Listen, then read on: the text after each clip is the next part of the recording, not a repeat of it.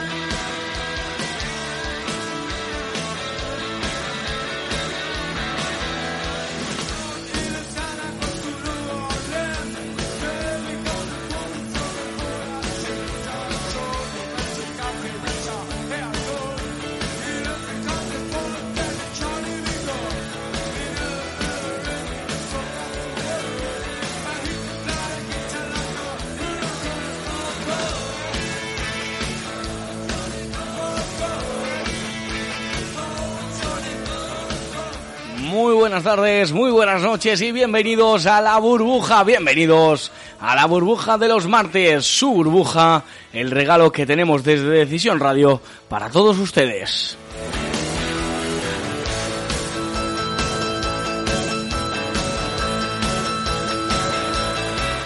Los martes siempre es un día que venimos a tope cargados las pilas, siempre estamos con las pilas cargadas, pero yo creo que los martes es un día señalado porque es el día en el que la burbuja va cogiendo ritmo, va cogiendo ritmo de rock.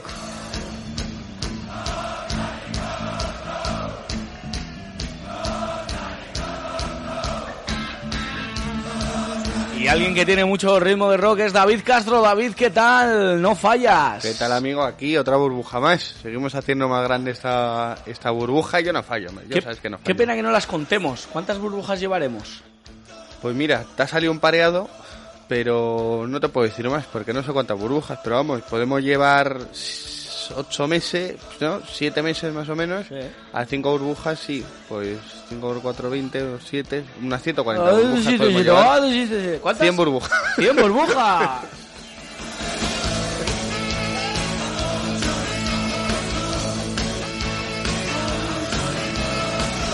Bueno, hoy tenemos titulares, bueno, tenemos muchísimas cosas, ¿eh? Vamos a comenzar con titulares, pero dentro de muy poquitos minutos tendremos al diputado Guillermo Díaz de Ciudadanos para contarnos las últimas novedades del partido, de la actualidad, pero también una situación muy concreta que vamos a denunciar aquí, en la burbuja.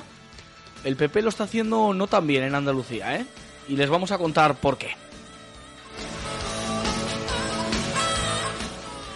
Tendremos a Miguel Ángel Sastre, el coordinador general de las nuevas generaciones del Partido Popular, para hablarnos del fin de semana que han tenido en el PP los más jóvenes y aquellos que quieren aprender nuestros futuros políticos, pues quizás sí.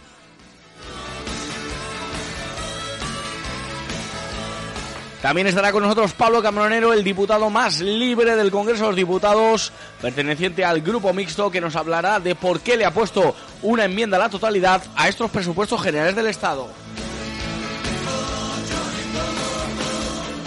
Tendremos también música del Chancas, el mejor rock, con hoy uno de los grupos más míticos de la historia, Dear Purple. Tendremos también una sección hoy especial, hoy una sección nueva, la sección de Netflix, ¿verdad David? Explícanos un poco cómo va a ser esto. Bueno, pues desde la cuenta Netflix, que pues, es- espero y deseo que todos los oyentes decididos y burbujeros sigan a esa cuenta. Si no la siguen ya, que le empiezan a seguir, pues hace diversos eh, torneos, diversas competiciones. Y en este caso eh, nos va a contar el, el creador de Netflix a cuál tenemos, que ahora han sido las, las, eliminator las eliminatorias, no, las fases previas, perdón, y mañana ya empieza oficialmente el, el torneo. Hay personajes muy ilustres, ¿eh? Hay personajes muy ilustres. Como por ejemplo, Pues, por ejemplo, está Pedro Ballín, está Jorge Javier Vázquez, est- está Fonsi Loaiza. Bueno, te puedes imaginar que... Vaya- vaya hay camada, nivel, ¿eh? Hay nivel, hay nivel. Bueno, pues eh, nada, vamos con titulares, vamos con los titulares de la jornada, porque el día ha dado mucho de sí. ¿Qué nos da de sí la jornada? Pues mira, en primer lugar, vamos a empezar con una buena noticia. Y es que Pablo Iglesias ha sido reprobado por el Ayuntamiento de Madrid. ¿Y eso? Pues ha sido reprobado por el Ayuntamiento de Madrid porque como anima a patear a, a los policías y a perseguir a los policías municipales de Madrid, pues han decidido desde el consistorio, con una votación de, de mayoría, pues eh, reprobarle. Para quien no lo sepa, eso fue en la base, ¿vale? Cuando, cuando, conden- cuando se ratificó y, y se puso en firme la condena a Isa Serra, pues dijo que hacían falta muchas como Isa Serra. la condena, voy a recordar, perdón que no lo he dicho, por agredir a una policía, a una mujer policía, el Isa Serra del Partido Feminista y que mira tanto por los derechos de las mujeres, Isa, Isa Serra, pues eh, agredió a una policía y entonces Pablo Iglesias dice que hacían falta 10 como Isa Serra para ver lo que corrían los policías. Pues, eh, como muchas cosas, esto le gusta mucho a la gente, ¿eh? Que David y yo, pues no seamos una, un bloque, digamos, eh, ideológico ni de pensamiento. Yo en este caso creo que quién es el ayuntamiento para meterse con Pablo Iglesias o con nadie, o con ningún vecino de Madrid. O sea, ¿quién es el ayuntamiento para no grata? Que al final lo ha, lo ha rectificado el hecho de nombrar non grata, sino que lo que ha hecho es una reprobación, ¿no? Es unas figuras de verdad. El ayuntamiento tiene que estar dedicándose a limpiar Madrid, a dejarse de tanta obra, a dejarse de Madrid Central y dejar de nombrar non grata a personas. Sobre la policía, pues quizá Pablo Iglesias no va desencaminado, es decir, la policía municipal, por desgracia, lo decía Miguel Ángel Pérez hace años, ¿eh? Miguel Ángel Sí. Rodríguez, perdón, es una chula. Te puede quedar mejor o peor, Es pero, una chula, pero lo animar, tanto- yo, lo digo. animar a patear, yo no, animaría no, a patear Pablo a- Pablo Iglesias y mira que me cae mal y creo que sabes que me cae mal, pero jamás animaría a Pablo patear Iglesias no ha, ha llamado a patear a policías. Lo que ha dicho es que, en un modo irónico y en su programa, como hacemos aquí también, me parece que voy a defender a Pablo Iglesias, pero es que la realidad es que no quería patear a policías, sino hacía un alegato en, en modo de risa, que le hará gracia a quien sea, pues de que hacen falta 10 policías para enfrentarse a Isa Serra, 10 municipales, porque bueno, pues esa es la opinión de Pablo Iglesias, pero que por eso se le nombre persona non grata, como se nombró a Rajoy en Pontevedra o a Bascal en Ceuta. ¿Eso te pareció bien que nombraran a Bascal en Ceuta? No, porque fue sin razón, pero ya te Ah, digo. y con yo Pablo Iglesias sí hay razón. Yo, aunque se utilice la palabra ironía, es como si se utiliza la libertad de expresión. A una per- si, si estás defendiendo a una persona que ha agredido a una policía, encima una mujer policía, tan feministas que son, pues si quieres que haya cinco personas en las manifestaciones, como una que agrede, pues querrás que esas cinco personas agredan a más policías. No, yo no quiero que se agreda, yo quiero que la policía no, sea menos digo, chula. Pablo Iglesias. ¿Lo No puedo puedes- pedir? Puedes pedirlo, Vale, pero no pues pidas a mí- que se agreda a la A policía. mí me parece que la policía municipal a veces se comporta de una manera altiva. Y ese es el gran problema que tenemos. Y este Pablo Iglesias ha, bueno, pues ha emitido un juicio, lo cual tiene toda la libertad del mundo para emitirlo. Porque a ver si ahora nos vamos a poner a fiscalizar, porque entonces la burbuja, bueno, nos hubiesen nombrado personas no gratas hace años. O sea, vamos, si la burbuja la está escuchando alguno del ayuntamiento, algún eh, Smith de la vida o algún Almeida, nos cogen y bueno, nos, vamos, nos meten en chirona, pero rápido. Pero ¿sabes algo bueno que tiene la burbuja? En este caso hablo de ti, que eres el que hace los editoriales y todo. Jamás te he visto incitar ni a la violencia ni al odio contra nadie. No. Tú das tu opinión que encima... Y hay mu- a muchos oyentes que no les gusta la opinión. Pero jamás incit- incitas ni a la violencia ni al odio contra... No. Y es lo que hace, te hace especialmente elegante en... Aparte vistiendo, que hoy ha venido más elegante vistiendo que yo, hablando. No me lo digas dos veces, ¿eh? Lo de que no llame a la violencia. nah. Es una broma. Vamos con el siguiente titular de la jornada. Bueno, pues Francina Armengol, de la que hablamos también, le estamos dando mucho protagonismo, pero bueno, ha defendido la multa de, atención, 6,8 millones de euros, 6,8 millones de euros a 114 jóvenes que en agosto de 2021 estuvieron en una fiesta durante la pandemia en una urbanización. Pero es que ella meses antes salió indemne y no se, pidió, no se le pidió ninguna multa tras ser pillada en un bar de copas incumpliendo las restricciones y el toque de queda que imagínate quién había impuesto, pues ella misma. Claro.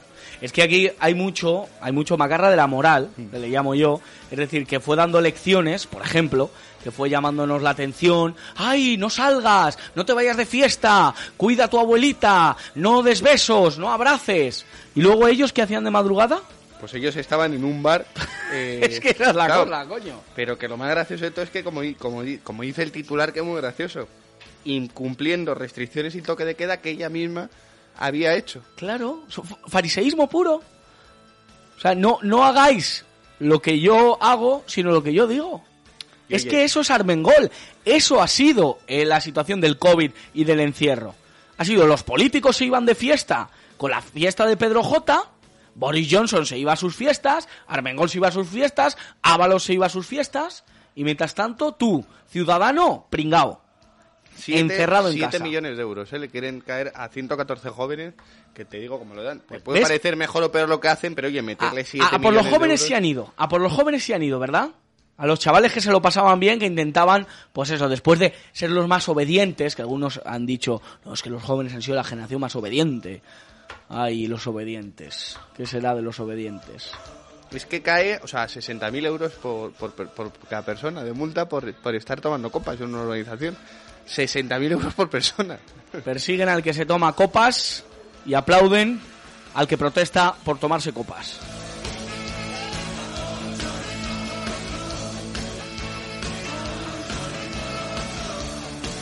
Y más cuestiones que nos da la actualidad. Bueno, por la Autoridad Independiente de Responsabilidad Fiscal, la IREF afirma que el PIB caerá los dos próximos trimestres. Sí que ya no es que se vaya a mantener en cero, sino que va a caer.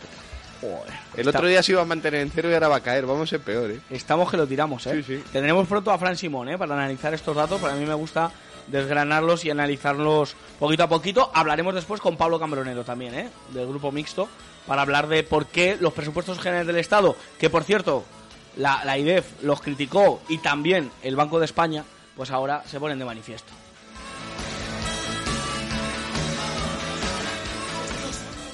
Más cuestiones de actualidad. El Parlamento Europeo enviará una misión a Cataluña para analizar la discriminación lingüística que se da en los colegios catalanes. Se prevé que sea en el segundo trimestre del, del año 2023.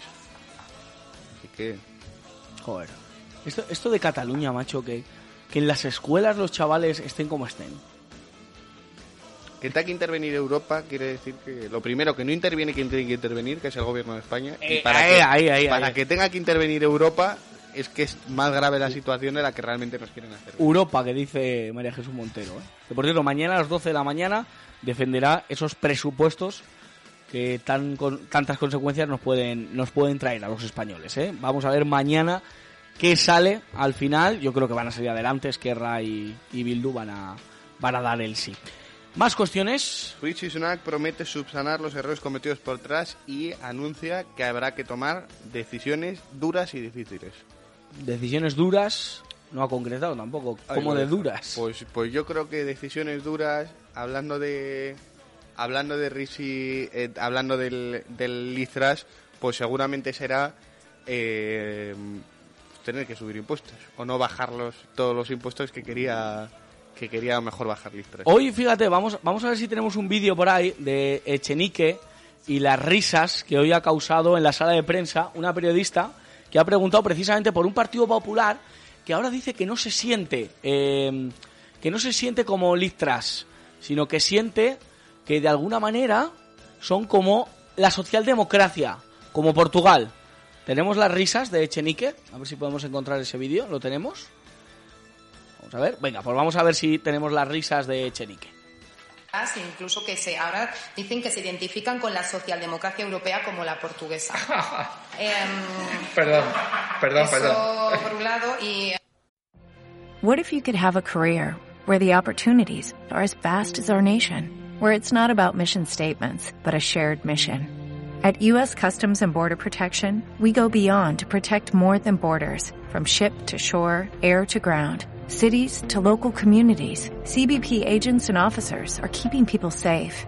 Join U.S. Customs and Border Protection and go beyond for something far greater than yourself.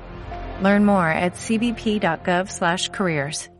Lucky Land Casino asking people what's the weirdest place you've gotten lucky? Lucky? In line at the deli, I guess? Aha, in my dentist's office.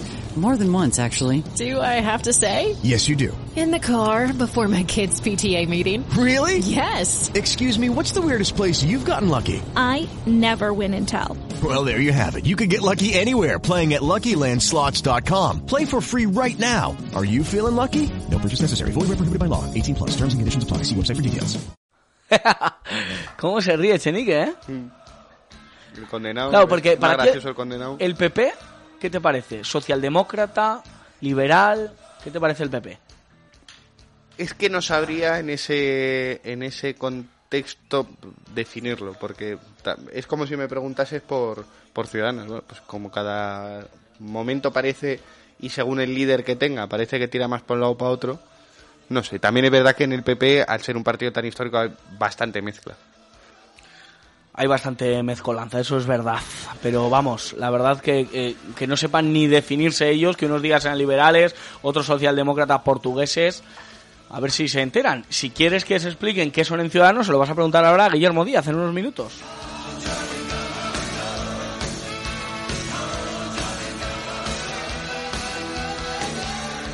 Y la última de las cuestiones que nos trae la actualidad. Pues se lo voy a preguntar porque además nos hemos enterado que Ciudadanos, precisamente Guillermo Díaz además, ha denunciado que el PP posee los datos de sus afiliados en, en Andalucía. Cosa que según la RGPD pues no se, no se puede... ¿Nos puedes explicar qué es la RGPD? Sí, el Reglamento General de Protección de Datos que cambió fue la actualización de la Ley Orgánica de Protección de Datos que existía antes y la RGPD básicamente ha sido la, la Ley de Protección de Datos elevado al máximo exponente. Es cierto que llega a unos niveles exagerados, entonces por eso ahora mismo no se pueden tener los datos de los afiliados. Ahora mismo, según la RGPD, para poner un ejemplo, no se puede guardar un currículum de una persona en papel. Claro. A ti no te pueden dar un currículum en papel y tú guardarlo. Bueno, claro, Pero- pues ha hecho toda la vida. Ya, Te pero- un currículum, tal, pues, lo- Sí, pues pero no lo puedes... No, lo que me refiero a mí es que mm, lo que no se puede ser es que un partido político te chantajee o utilice el hecho de que familiares tuyos, por ejemplo, sean de un partido u otro y te lo tienen a la cara. Por ejemplo, que digan, la mujer de no sé quién no es de ese partido, no confía en el partido. Por ejemplo, puede pasar. O sea, ¿quién es un partido político para saber en qué partido estoy yo metido? O sea, eso es privado, como el voto, como otras cosas. Hombre, pero en el momento en que tú te afilias a un partido político, No, pero, lógicamente el pero tú tienes político derecho sabe- a... Sí, pero ese partido, político sí, pero no otro. No sé si me explico. O sea, otro no tiene derecho, eso lo vamos a hablar ahora con Guillermo Díaz, otro no tiene derecho a saber en qué partido estás tú. Bueno, yo creo que si hubiese algún partido político con listas de otros partidos políticos, estaría condenado, ya te digo, se- según la RGPD... bueno, bueno, es que van, van a ir con todo, ahora nos lo va a explicar Guillermo. Pues ¿eh? estaría, vamos, solo sabiendo, teniendo un indicio, con eso tirarían para adelante, según la RGPD. Te Pues dicho, me tocó defenderla en varios trabajos, o sea que Te lo sabes. me lo sé. David Castro, muchísimas gracias. Esos son los titulares del día.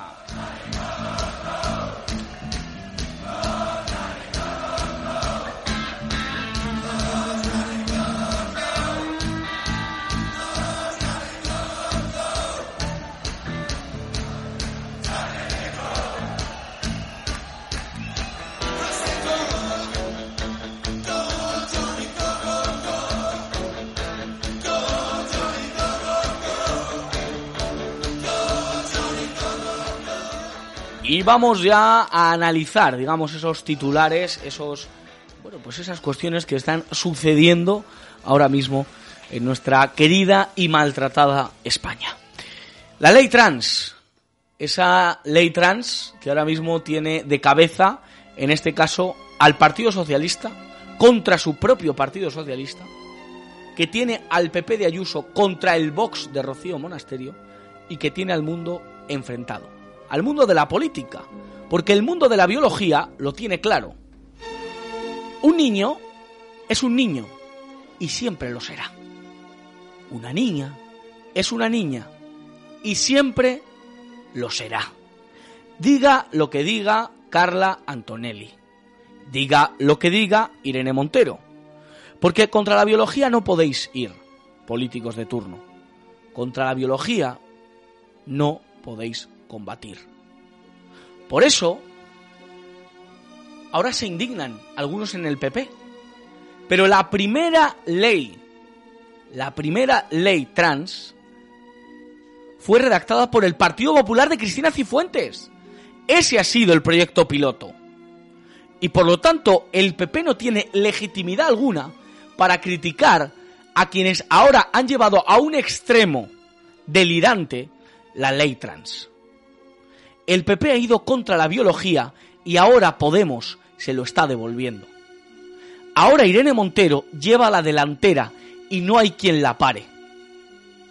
Porque ahora quieren que el sexo sea algo sentimental, sea algo que esté en tu cabeza y no lo que marque la biología.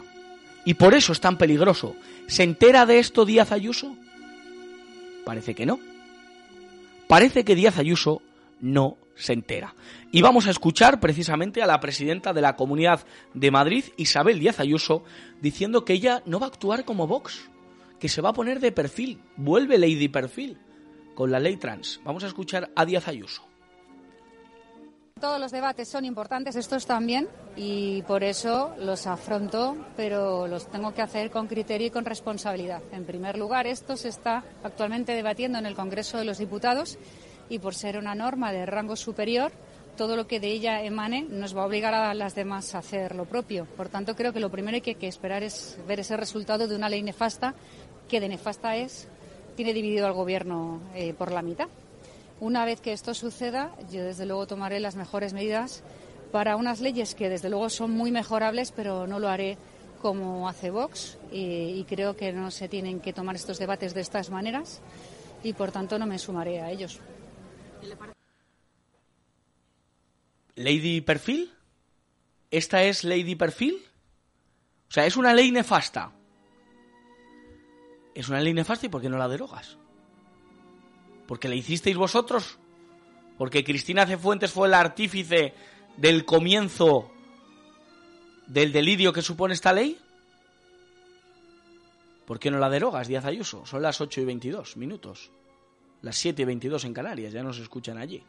¿Por qué no la derogas, Ayuso?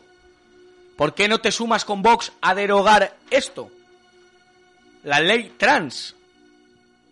La ley que ya te digo, adiós el deporte, porque el deporte femenino a la porra, adiós eh, las cárceles separadas por sexo, adiós la ley de violencia de género. Bueno, si fuera adiós la ley de violencia de género, todavía.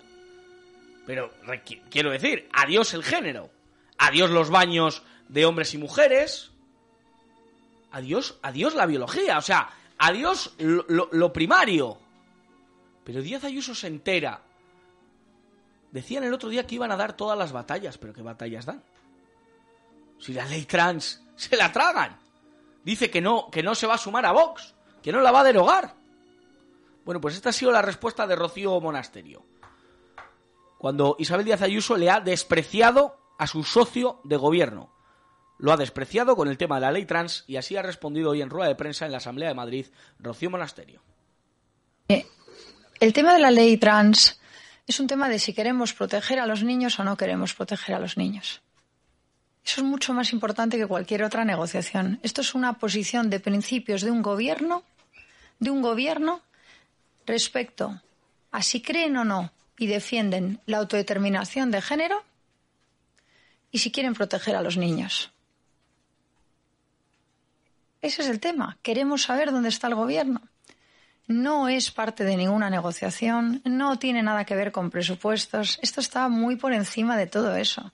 Esto es una cuestión de defensas de ideas importantes, de defensa de principios de dónde está el gobierno de la Comunidad de Madrid. Rocío, ¿dónde está el gobierno de la Comunidad de Madrid? Con Podemos, con la extrema izquierda, apoyando esta ley trans. Pero ¿cómo que no tiene que ver con presupuestos? Pero ¿por qué no sois capaces de ejercer el músculo electoral que os han otorgado los madrileños con 13 escaños para imponeros y decir, Ayuso, o quitas la ley trans o no hay presupuestos. Ayuso, o quitas la ley trans o te investigamos las residencias.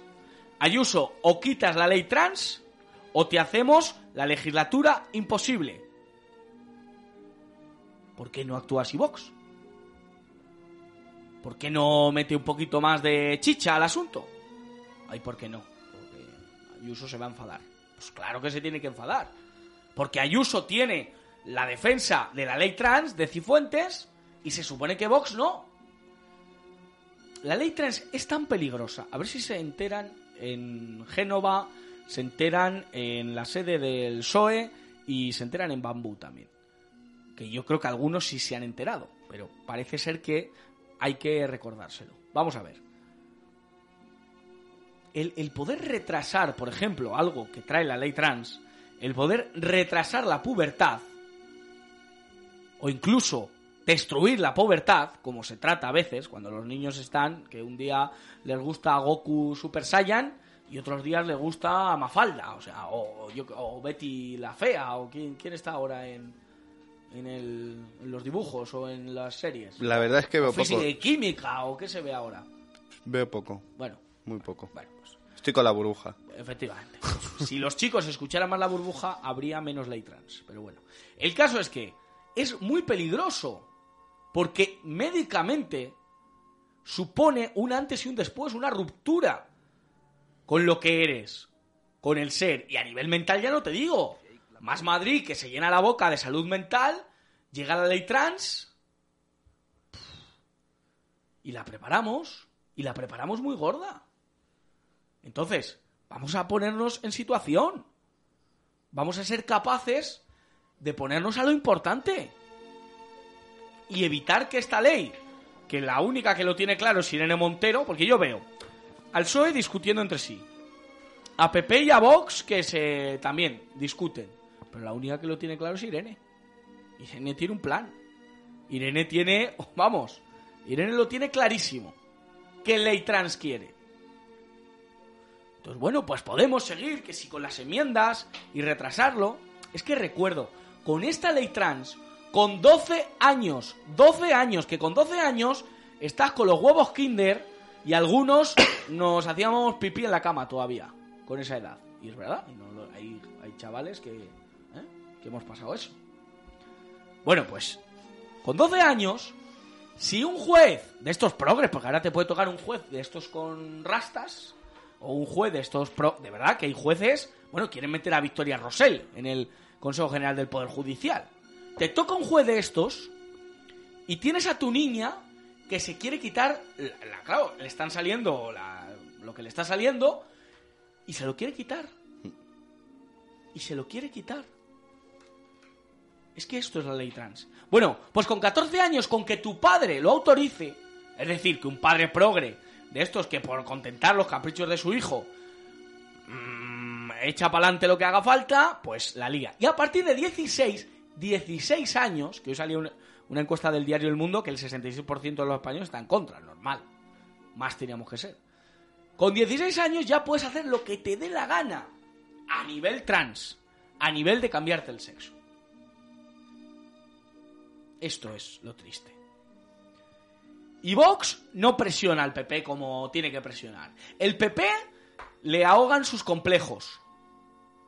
PSOE, que como quiere seguir en el poder, pues tiene que contestar a Unidas Podemos. Y los únicos que lo tienen claro, los podemitas. Así está el panorama y así se lo estamos contando.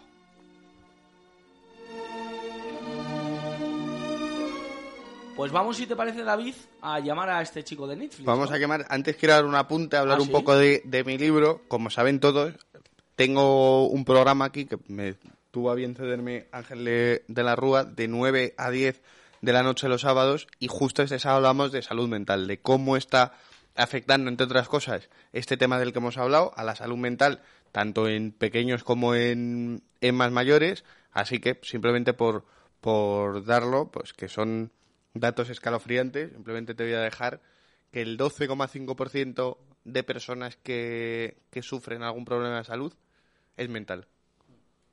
sea que, fijaos, cuidado, el dato supera al cáncer y supera a, a, a problemas cardiovasculares. Es muy grave. Es, es grave. Mira, última hora, desde la Comisión de Deporte, eh, que se acaba de celebrar en el Congreso de los Diputados, el PP vota en contra de la enmienda de Vox que pedía que la nueva ley del deporte obligase a competir con arreglo al sexo biológico. Los hombres con los hombres, aunque se autoperciban mujeres. Solo Vox ha votado a favor. ¿Pero qué, ¿Para qué jugamos? O sea, el fútbol femenino, ahora me voy a poner yo a meter goles en el fútbol femenino. Me pongo una peluca, dos globos, me, me la... Bueno, iba a decir una barbaridad, me la... Sí. Me la, Sí, te afeitas, te la afeitas, me ¿no? la afeito, barba, te la no, eh, me la afeito la barba, me, me la coloco así un poquito y a meter goles, a hincharme. Pero, pero esto es lo que vota el Congreso, el PP.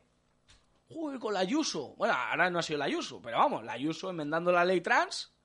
Joder, con el PP, macho. Joder, con el PP. Pues nada, ahora se acabó lo que decía. Se acabó el fútbol femenino, el baloncesto femenino, el volei playa, con lo guapas que están en el volei playa, ¿eh? a mí me encanta. Sí. Oh, pues se acabó. Gracias al PP. Hala, gracias Cuca Gamarra. Como Cuca Gamarra no le queda así el, traje de voleibol, pues claro, pues vota en contra, si es que es normal. Bueno, pues ya tenemos a nuestro... Bueno, pues hoy una sección nueva. Eh, la verdad que le pasamos a saludar, ¿no? Se- señor Niflis, no sé cómo llamarle. Muy buenas. Hola, buenas noches, Josué. ¿Qué tal estás? Pues, pues muy bien, la verdad, hombre, encantado de verdad. No sabes lo- los ratos buenos que me has hecho pasar y que nos has hecho pasar a toda la audiencia con esa cuenta de Twitter que ya estáis, bueno, en plena competición. Lucky Land Casino asking people what's the weirdest place you've gotten lucky? Lucky? In line at the deli, I guess? Aha, in my dentist's office. More than once, actually. Do I have to say? Yes, you do. In the car before my kids' PTA meeting. Really? Yes. Excuse me, what's the weirdest place you've gotten lucky? I never win and tell. Well, there you have it. You can get lucky anywhere playing at LuckyLandSlots.com. Play for free right now. Are you feeling lucky? No purchase necessary. Void where prohibited by law. 18 plus. Terms and conditions apply. See website for details. Hello, it is Ryan, and I was on a flight the other day playing one of my favorite social spin slot games on ChumbaCasino.com. I looked over the person sitting next to me, and you know what they were doing?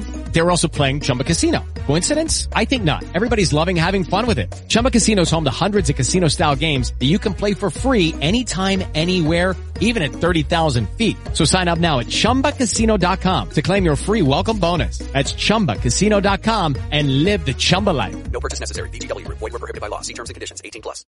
Eh, sí, acabo de terminar lo que es, bueno, la, la fase previa, ¿no? De, de Cuñado Champions League, que bueno, ahora si quieres te os cuento un poquillo más sobre el tema, pero sí, eh, estamos ahí ya empezándola. Bueno, pues bien, bien, bien. Oye, ¿en qué consiste el acuñado esta Champions League? Bueno, pues mira, es, es un torneo por eliminatorias eh, en el que, bueno, los usuarios de Twitter, pues votan, en este caso, pues por el más cuñado de todos. Aquí son todos, eh, son todos hombres, ¿eh? Que te he escuchado antes decir que el fútbol femenino se han colado ahí. Nada, Bueno, aquí ahora todos esos hombres podrán, gracias al voto del PP y de todo el Congreso, pues yo qué sé, se apuntará eh, Javier Negre o, o- o yo qué sé, o quién más compite por ahí, o, o Wyoming, se apuntarán a, a waterpolo femenino si quieren. Eh, nada, lo que, lo que, lo que te decía, eh, nada, es desde, desde la parodia, el humor o la sátira, pues bueno, lo que pretendemos es desacreditar pues los argumentos de, todos estos tertulianos, periodistas, políticos, bueno, que constantemente están haciendo declaraciones pues es que ya rozan ya lo, lo- lo grotesco y lo ridículo, ¿no? Eh, nada, el- ahí compiten 32, eh, 32 cuñados, que la verdad que fue muy difícil hacer el listado porque es que en España si algo nos sobra son charos, frikis, cuñados. Desgraciadamente esto es lo que tenemos en este país, ¿no? Ponnos Eh, algún ejemplo, algunos ejemplos. Javier Ruiz, Quique Peinado, José Zaragoza, Pedro Ballín, Antonio Mautor, Oh. Antonio Papel, Alan Barroso, Ignacio Escolar, Oh. Jesús Cintora. Tomás Casas, Ah. Héctor de Miguel, Oh. Gerardo TC, Antonio Ma- eh, bueno, Uy, Miguel uy, uy, uy, Lacambra. para, para, para, para, para, que me está, de verdad, eh, me pega aquí un, madre mía, madre- no, no, cuñados, pero de, de categoría. Sí, sí, es- yo creo que si algo tenemos en España para exportar precisamente sería sería cuñados, ¿verdad? Yo creo, yo no sé, ¿quién gana ahí? Antonio Maestre, ¿no? Sí, yo creo que Antonio Maestre Hombre, lleva... Y qué peinado es cierto que cada vez me parece más inaguantable, pero bueno. Sí, hombre, a ver, Antonio Maestre lleva una carrera consolidada, ¿no? Es como son años, la ¿eh? categoría masculina. Dijo aquello de que en España so- eh, había que acabar con los ricos, ¿no? Dijo hace poco, o sea. Sí, sí, y experto franquista, ¿eh? Hombre, por favor, por favor. Decía que, que había nazis en Vox y no sé qué. Bueno, cosas, cosas, cosas varias. Bueno, entonces, ¿qué hay que hacer para votar y qué hay que hacer para participar en, el, en la Champions League de los cuñados? Pues nada, eh, seguir la cuenta. Eh, desgraciadamente la tengo que tener con candado porque, bueno, eh, me imagino que muchos de los escuchas eh, están al tanto ¿no? de lo que se cuece por, por Twitter, esas masas de acoso que, bueno, se juntan para tumbar cuentas. Y nada, me he visto obligado a tener que hacerlo así, pues porque no toleran ni siquiera, pues, una cuenta satírica, que a fin de cuentas es, es lo que es, ¿no? eh, seguir la cuenta y nada, es- voy soltando tweets a lo largo del día pues con, con esas encuestas en la cual pues cada persona puede votar por por su favorito, iba a decir, pero bueno, por, por el más odiado, ¿no? En este caso. Bueno, pues nada. Pues ahí estamos presentes ahí, buscamos en, en Twitter Netflix y vamos votando por el más odiado, más odioso, odiable, o al que ustedes más rabia le dé, que siempre están ahí, ya te digo, con los nombres que nos has dado, y cada semana pues te vamos a tener aquí para que nos des eso, los detalles y quién va ganando, quién va perdiendo, y los diferentes concursos que vais haciendo. Sí, pues eh, ahí, ahí estaremos con, con vosotros, ¿vale? Perfecto. Oye, muchas gracias por estar aquí en la burbuja. Con que no nos nomines a nosotros. Bueno, nosotros somos muy cuñados también, ¿eh? A veces. No, hombre, no. no, hacéis No- un trabajo espectacular. Eh, sobre todo tú, José, que la verdad que te sigo desde hace un montón con tus intervenciones en, el- en el Congreso. No sabía que estabas ahí en Decisión Radio. Pues aquí, aquí estamos, poco hijo. Mira dónde, mira hemos caído. Hablar contigo, macho. No, hombre, es un placer con- contigo de verdad. Seguimos en la lucha y el poder está en, en nosotros, en los jóvenes y sobre todo en ese humor. Por eso os admiro tanto por ese, por ese humor y esa sátira que casi siempre la suele tener la izquierda y ahora nos reímos nosotros de ellos. Y eso es lo, y eso es lo mejor. Sí, porque sí, porque mira, es que ellos son tan tristes que mientras nosotros no lo pasamos en grande con una tontería como esta, porque a fin de cuentas es, es lo que es, ellos están a, a que si no ponen en portada a Alexia Putellas y a Benzema, que son unos machistas. Eh, vamos a ver. Que si sufre mamón, Eh, que si no sé qué. están a lo que, bueno. En fin, nosotros Bueno. seguiremos riéndonos y... Con que me hagas una foto de negro, a ver cómo quedaría, te, te, te lo compramos, porque eso me encantó, esa campaña que hicisteis. Vale, vale. Ya te haré una, tranquilo. Te voy a hacer una película. Venga, un abrazo fuerte. Un abrazo. Venga, chao. Adiós, amigo. Pues ya está aquí con nosotros Miguel Ángel Sastre, pero Miguel Ángel, nos tenemos que ir a publicidad, fíjate, ¿eh? Qué manera de... Qué manera de sufrir, dicen los atléticos. Bueno, eso es un castigo porque he llegado un poquillo más tarde, ¿no? Entonces- No, no, no, no, es que el tiempo manda. Esto Nada, la radio tiene estas estamos en confianza. directo, eso es. Nos vamos a publicidad y ahora volvemos con el coordinador general de las nuevas generaciones en un momentito.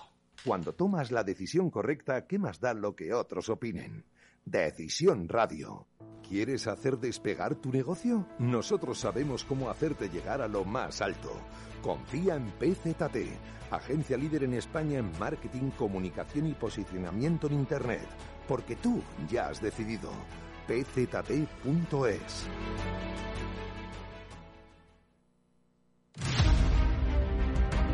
Decisión América, con la participación de prestigiosos periodistas. Un programa de Decisión Radio. Con toda la información y análisis de la mano de prestigiosos periodistas iberoamericanos. Te esperamos todos los domingos a las 21 horas, horario España. Decisión América. Si tienes el cambio automático averiado, Automatic te da la solución. Entra en automatic.es. Reparamos tu cambio automático como se merece. Ven a Automatic y sentirás tu cambio como el primer día. Automatic.es. Toda una vida dedicada al cambio automático. Automatic.es. Abarra, un servicio preferente para empresas y eventos, con menús de grupos, show cooking, salas privadas y cata de vinos. Somos especialistas en crear un nexo entre su marca y el mundo de la gastronomía, siendo el restaurante Abarra el lugar perfecto para promocionarse y hacer negocios. Siempre con la excelencia en cada detalle y con una alta cocina saludable de máxima calidad. Cuéntanos qué buscas y le damos forma en el restaurante Abarra, calle del Pinar, número 15, Madrid.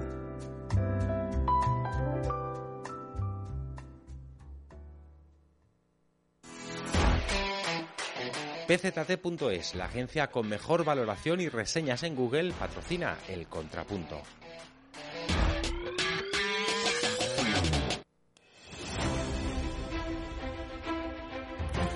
Soy Ricardo Morado y les invito a escuchar Decisión Calidad.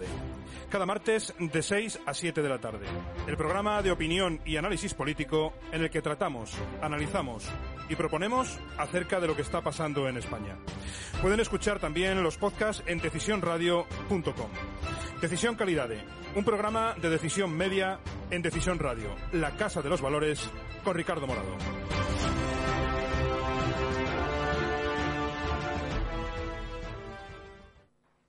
Pues ya estamos de vuelta aquí en la burbuja. Siempre pillo a, a David levantando las manos, subiendo la cabeza. ¿Cómo era eso? Eh, un movimiento sexy. Eh, Me gusta esa canción, ¿eh? ¿Cómo era? ¿Cómo se llama? ¿Era Sony Selena esa? Sony Serena. ¿Sí? Sony Serena. ¿No? sí. ¿O era- Grandes no? canciones. ¿no? Era Son- Sony Selena. No, eso era Yo quiero bailar. Oh, estoy- Hoy, hoy he venido verbenero. Es la típica canción que la tienes en la cabeza, pero no sabes. pero no- pobrecillo el que la haya hecho, porque habrá ganado un montón de dinero con ella, pero no Sí, nos sí, sí. acordamos de él. Pero, Pero bueno, vamos. El símbolo. Sonido de la infancia. El símbolo. el símbolo era, pero ¿es el símbolo de la canción o se llama el no, símbolo? se llama la el artista del símbolo. pone. Ah, bueno, pues un saludo grupo. para el símbolo. Miguel Ángel, ¿qué tal? ¿Cómo estás? Muy bien, ¿qué tal vosotros? Bueno, pues muy bien, la verdad que es un gusto tenerte aquí con nosotros. Explícanos un poquito, primero, el, el- el año. O sea, hemos empezado septiembre, ¿cómo van las cosas por nuevas generaciones? ¿Qué tal? ¿Cómo lo definirías? Pues yo creo que bastante bien porque hemos empezado el año con muchas ganas, estamos haciendo bastantes proyectos eh, que se complementan en dos partes. Por un lado nuestra renovación territorial, que era uno de los encargos que tenía la ejecutiva que salió con BEA, que es pues, ir renovando la organización porque llega un límite de edad y tienes que ir un poco mm, renovando todos los territorios. Eso por un lado, que es la parte orgánica, y después por otra parte la- lo que es el contacto con la sociedad civil y eso, pues también estamos haciendo muchísimas convenciones, actividades y demás que nos permiten tener contacto con la realidad y no quedarnos solo encerrados en nosotros mismos. Bueno, pues oye, eso está bien. El no encerrarse en uno mismo, eso está muy bien. ¿Alguna actividad que, que quieras destacar de este tiempo que, joder, hayáis disfrutado entre vosotros, que hayáis tenido de conjura entre los jóvenes, que haya atraído a más jóvenes de fuera? Pues mira, te contaría lo siguiente. Nosotros estamos haciendo mucho hincapié en estos últimos meses en eh, hacer frente directamente a los problemas o los retos, mejor dicho, que tiene la juventud ahora mismo. Y dentro de esos retos, uno de los principales focos donde estamos poniendo un poco el punto de mira es el tema del empleo y no solo el empleo como tal, sino también la cultura y la mentalidad emprendedora. Y de hecho tenemos desde hace tiempo montado un programa que se llama Jornadas de Emprendimiento e Inversión de Nuevas Generaciones, que las hicimos aquí en Madrid en marzo del año pasado y hemos repetido el mismo modelo con bastante éxito en, en una tierra que ahora se está poniendo muy de moda, que no es porque sea la mía, que es el- la provincia de Cádiz, pero mm, Andalucía y Cádiz, como bien sabrás, pues con el cambio de gobierno y demás, pues sí que se está poniendo muy de moda en cuanto a cultura emprendedora, en cuanto a inversión y economía. Entonces las hicimos este fin de semana. ¿Te has tatuado como el presidente de Juan Moreno los 58? No, yo no tengo ningún tatuaje, no sé si en algún momento de mi vida haré también una apuesta de ese estilo y me tendré que hacer un tatuaje, pero de momento no tengo ninguno. Fíjate qué cuestiones. Bueno, pues eh, ahora hablamos, porque habéis tenido visita también del jefe, y no del jefe de Nuevas Generaciones, que, que es la- nuestra querida Bea Fanjul, sino que, bueno, pues Feijó ha estado en este caso con vosotros. Ahora os pregunto por eso, pero antes tenemos al teléfono ya a Pablo Cambronero, diputado nacional en las Cortes, el diputado, como siempre digo, más libre de todo el Congreso de los Diputados. Don Pablo, ¿qué tal? ¿Cómo estás? Hola, muy buenas, Josué. Pues como siempre, encantado de saludarte. Hombre, pues sí, la verdad que, joder, a mí me, me gusta mucho saludar a, a Pablo cuando le veo, pero también a través de las ondas, porque sé que no me va a decir lo que, bueno, pues a lo mejor se espera del discurso político, sino lo que de verdad siente y lo que de verdad cree que necesitan los españoles. Así que gracias por estar aquí en la burbuja, Pablo. Nada, gracias a ti, ya sabes que no tengo filtro. Eso es importante. Oye, cuéntanos, has presentado una enmienda a la totalidad de los presupuestos. No nos ha sorprendido, pero te pregunto el por qué. ¿Por qué esa enmienda? Bueno, pues exactamente no he presentado una enmienda a la totalidad, ¿vale? Lo que Me he aventurado yo, perdona. Te has aventurado, sí. No te- Básicamente te voy a explicar el por qué, porque tiene una explicación que tú ya conoces, pero que bueno, que es bueno recordar, que es que, bueno, los portavoces de turno que hacen de portavoces del Grupo Parlamentario Mixto, pues no firman mis enmiendas y no firman por una decisión propia del grupo cualquier iniciativa que supere lo que es una pregunta parlamentaria. Entonces, como continúa esa diatriba sin que la mesa me dé amparo, pues no puedo presentar una enmienda a la totalidad. Pero también te digo, Josué, es que tampoco tenía mucho interés en hacerlo. Y te voy a explicar también el por qué.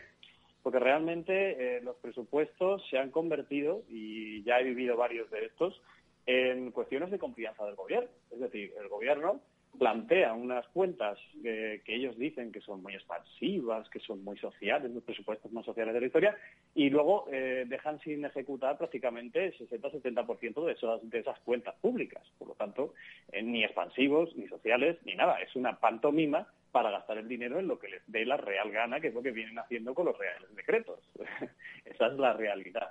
Y eso es lo que nadie va a decir y yo sí que te digo claramente qué sucede, porque bueno, también mi actividad parlamentaria se está centrando mucho más en qué se gasta en el dinero diario que en unas cuentas públicas que ni me creo y que seguramente el año que viene veremos que no se van a ejecutar.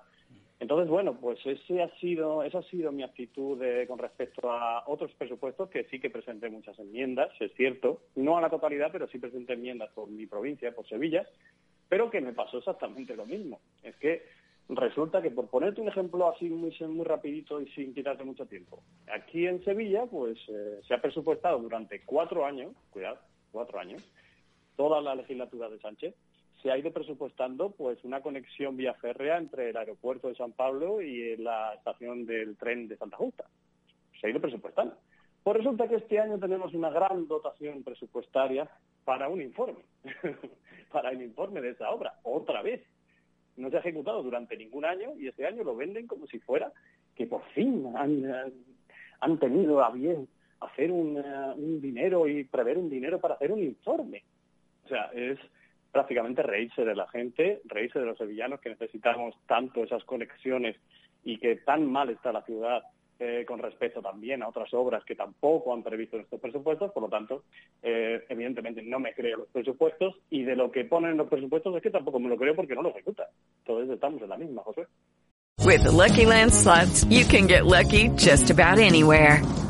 This is your captain speaking. Uh, we've got clear runway and the weather's fine, but we're just going to circle up here a while and uh, get lucky.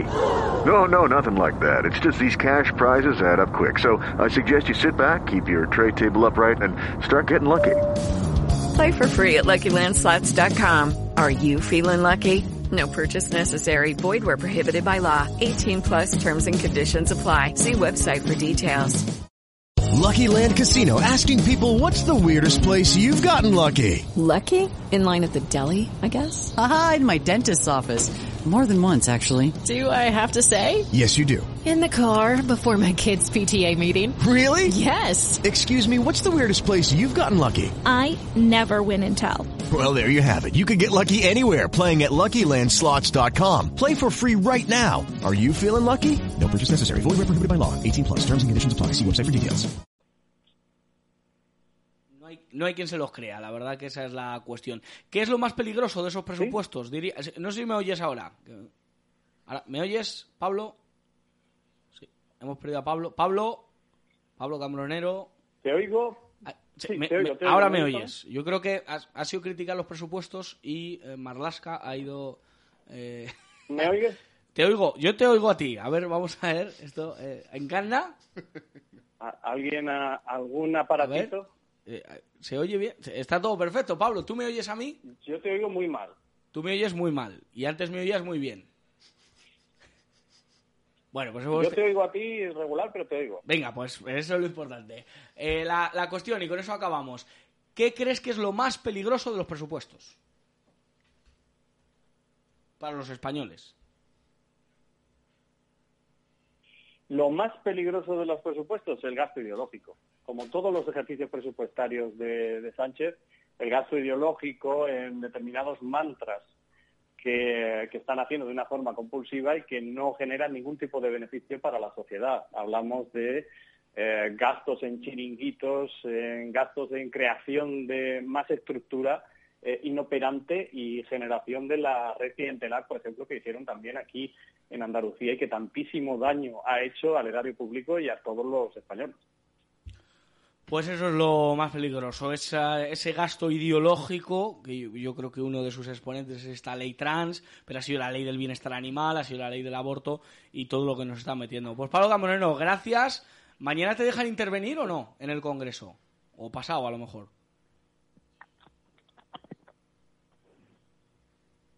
Bueno, vale, vale. No te oigo, José. Ahora no me oye. Bueno, pues no pasa nada. Pablo Cambronero, muchísimas gracias y ya a ver si luego nos ponemos en contacto y, se escucha todo mejor. Gracias, Pablo Cambronero.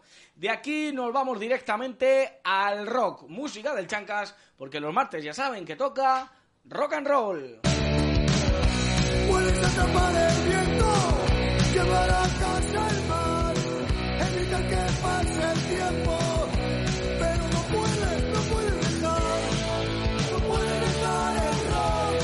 Ya tenemos ahí a Raúl el Chancas. ¿Qué tal, Raúl? ¿Cómo estás?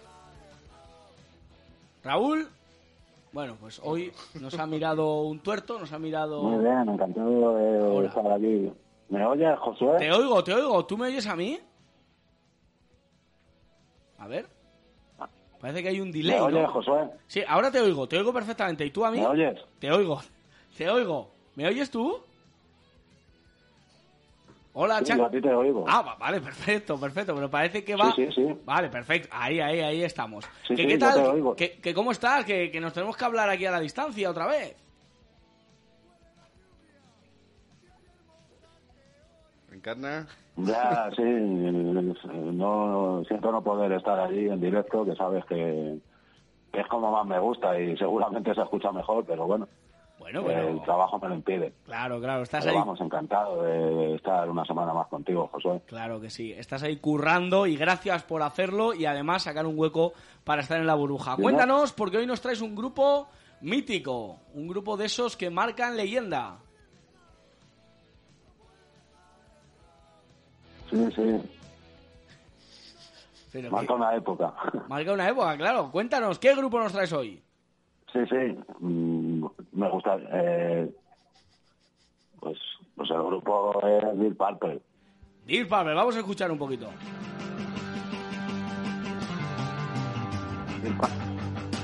Vale, vale.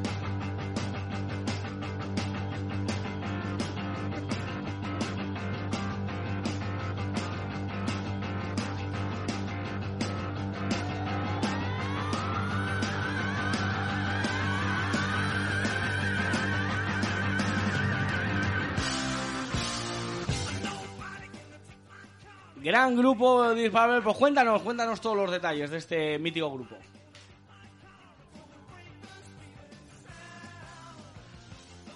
Bueno, pues un, grupo formado en el Reino Unido, en Hertford, y bueno, también era colación de que, bueno, sabes que este grupo pues, eh, tiene probablemente una canción súper famosa con, con el riff de guitarra, digamos, el mejor riff de guitarra de rock, o por lo menos el más conocido, que es el Smoke on the Water.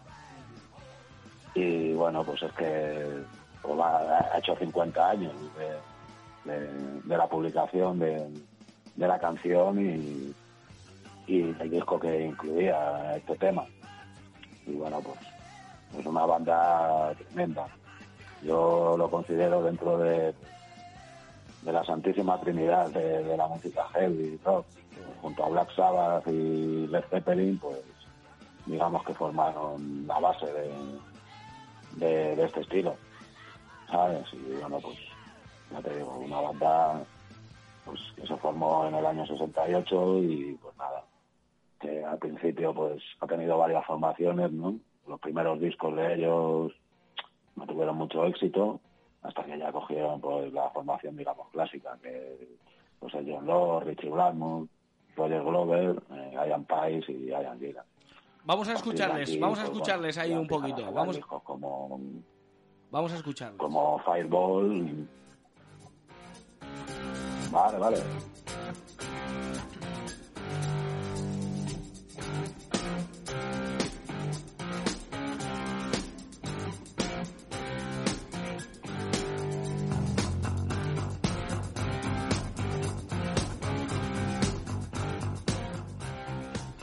Nos hablabas de sus discos, sus míticos discos.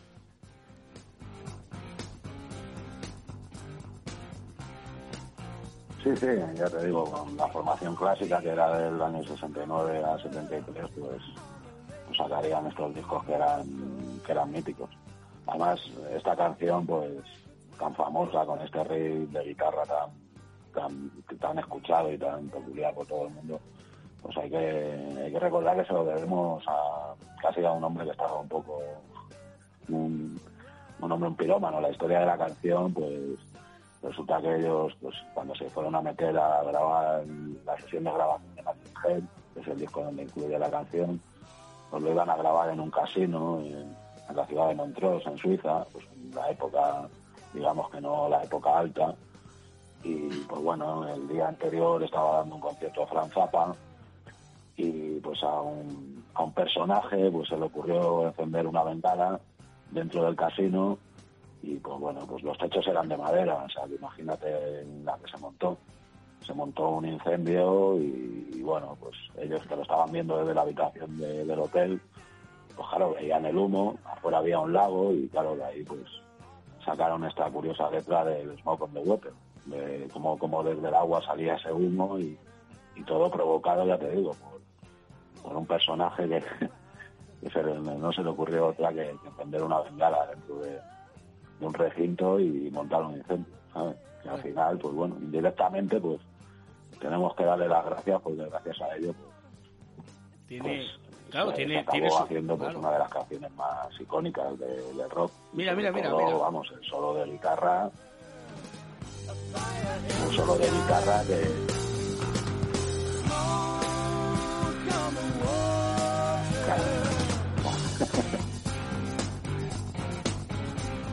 Es que es mitiquísima esta canción, yo creo que todos nuestros oyentes la conocerán y fíjate, tiene su historia que tú nos la has explicado. Sí, claro, es además claro, sí, sí, sí, además, o sea, es que solo de guitarra, pues digamos que es como el de primero de aprender a tocar la guitarra. Todo guitarrista que aprende a tocar la guitarra eléctrica de rock, digamos que, que aprende tocando este riff. Por eso seguramente que, que sea el, mejor riff de la historia del rock y si no por lo menos el más conocido. Algo pues increíble.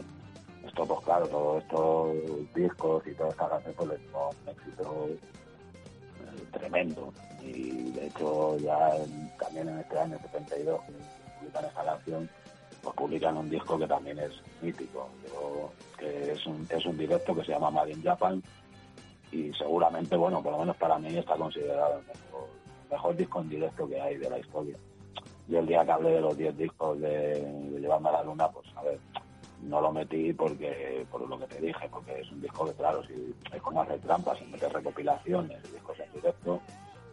Pero vamos, este disco en directo es, es una auténtica joya. Es, un disco pues, de, los más clásicos que puede haber en la historia del rock y desde luego lo que te he dicho. Seguramente que esté considerado y por lo menos por mí el mejor disco grabado en directo que, que hay en la historia del rock. Pues eso es mucho decir, la verdad, y joder, Así que no sé. qué ¿Qué grande. me comentas? No, no, digo que para que tú Josué. no- para que tú nos digas eso es que es muy grande, la Y verdad. bueno, luego. Sí, sí, sí, este disco, o sea, cualquier aficionado a la música rock, más también al estilo rock duro, pues es, un disco maravilloso, porque contiene pues los éxitos de todos estos, de estos primeros discos, donde ellos pues forman la base de lo que es este gran grupo que, bueno, que, que- hoy en día sigue activo, ¿eh? ya digo que el disco, estamos hablando de discos que tienen 50 años y los músicos, pues bueno, no todos, porque es una formación que ha sufrido múltiples cambios, pero siguen en activo. Entonces, pues bueno, ya han salido músicos muy, muy, muy buenos de aquí. De hecho, después de esta primera época, pues también se forma una segunda, donde entra a cantar David Coverdale, que, que luego formaría White Snake, Richie Blackmore, que era el guitarrista, se va y forma Rainbow, o sea, estamos hablando de que de que alrededor de este grupo también han confluido otros grupos de rock muy famosos, ¿sabes? Entonces, pues, ya te digo, Deep Purple, lo que te he dicho al principio, forma parte de, de esa santísima trinidad que, que forman la base del, rock duro. ¿Algún dato más que nos puedas dar? Sabbath ¿O alguna Led anécdota pues, del grupo? pues forman todo, todo este movimiento. Pues mira, por ejemplo, esta canción, el Smoke on the Water, pues es- está, está registrada en el libro Guinness porque es la canción que, que, que se ha tocado en vivo con más guitarristas a la vez. En el 2009 en Polonia, pues es- el, el guitarrista Eddie Purple de esa época, Steve Moore, pues la tocó junto a 6.300 guitarristas, ¿vale? O sea, que imagínate en un escenario y debajo la gente con las guitarras, 6.300 guitarras tocando el riff del Smoke on the Water. ¿sabes? O sea, Se dice... algo se dice- increíble, yo creo, ¿sabes? Y luego, pues no sé, también tienen anécdotas como ser la primera... Sí, sí, tienen también anécdotas como ser la primera banda, mm, digamos, de, de- del mundo occidental o capitalista que toca en el telón de acero en el año 75. Es la primera banda que toca en, en la antigua Yugoslavia, en la ciudad de Belgrado. Por eso te digo que, que, bueno, pues pioneros en, en muchas cosas. Ya te digo, o sea, también en una de sus primeros en un festival que actuaron, que, que mucha gente, pues la primera vez que hubo un dirigible sobrevolando aquella zona, pues fue un concierto de, de un festival que tocaban él, que luego pues desde dirigible pues también se grabaron más Qué duda, qué duda. una especie de festival que se celebró en California, pues que había la friolera de 260.000 personas, ¿sabes? O sea, que imagínate la popularidad de esta gente y, y el nivel de, de su música y, y todo lo que, lo que supusieron. Además es un grupo que, digamos que musicalmente lo que aporta es, es un- unos solos de guitarra combinado con unos solos de órgano, este el piano Hammond, porque porque está muy bien, están muy bien combinados, incluso solos de órgano, solos de guitarra y también, digamos, intercambiados.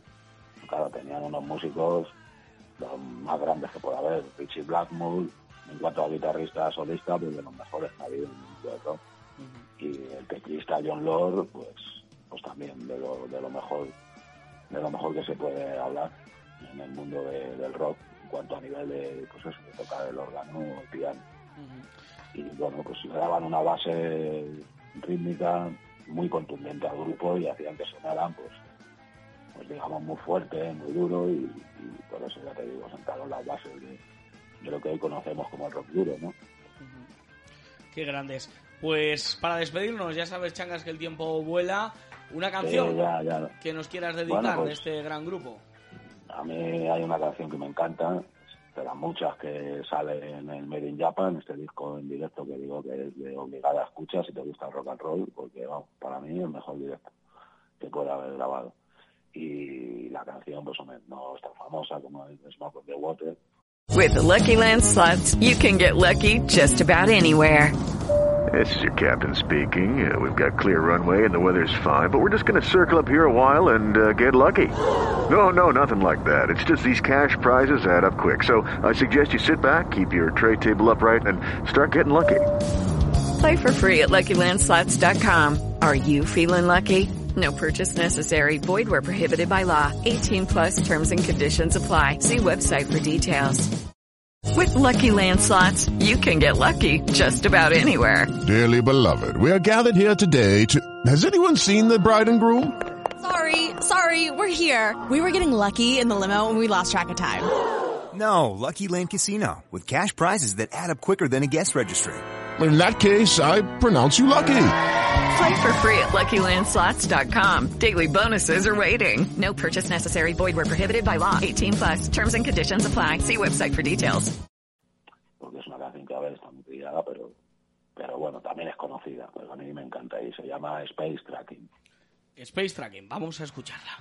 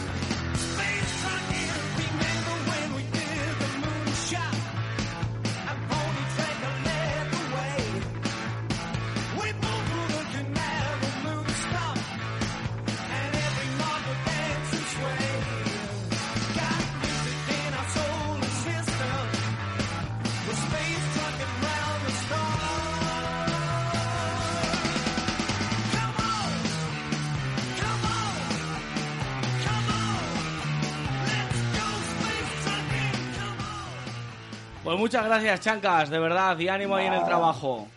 Vale, igualmente. Muchas Vaya, gracias. vaya temazo nos has regalado. Vale, espero que te haya gustado, ¿vale? Me ha encantado. Y, bueno, y ya sabes, si tienes oportunidad de escuchar ese disco en directo que te he dicho, me reconocerás que, que no exagero en lo que digo. No, no, tú nunca exageras, la verdad, cuando hablas de rock sobre todo.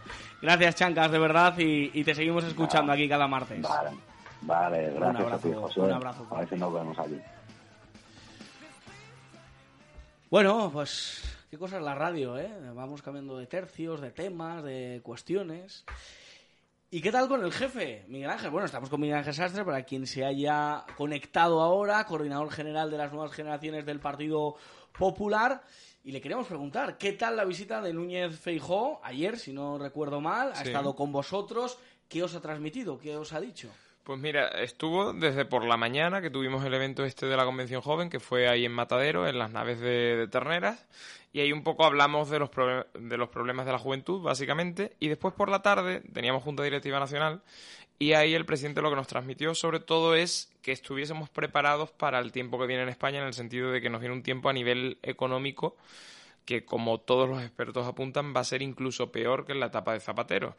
¿Por qué? Porque ahora mismo Europa no está controlando el gasto tanto como sí ocurrió en la etapa, en los años finales de, Zapatero. Entonces la crisis que nos va a venir va, está siendo ya palpable, pero que ese efecto se va a multiplicar. Entonces, que estuviésemos preparados, que sepamos transmitir a, a los jóvenes que mm, la única fórmula de parar esa crisis es con otro tipo de políticas y sobre todo que supiésemos trasladar el mensaje del PP pues a, a nuestro entorno cercano que al final es el que está en el día a día y el que está en la calle. Habló Bea Fanjul de la salud mental. Y es un tema, hemos, hemos hablado que el empleo fue lo importante, pero la salud mental no es una bandera de más país. No solo habla más país de ello. No, yo, yo creo que no. Yo creo que ese tipo de banderas hay que, hay que reivindicarlas porque no tienen por qué ser patrimonio de la izquierda.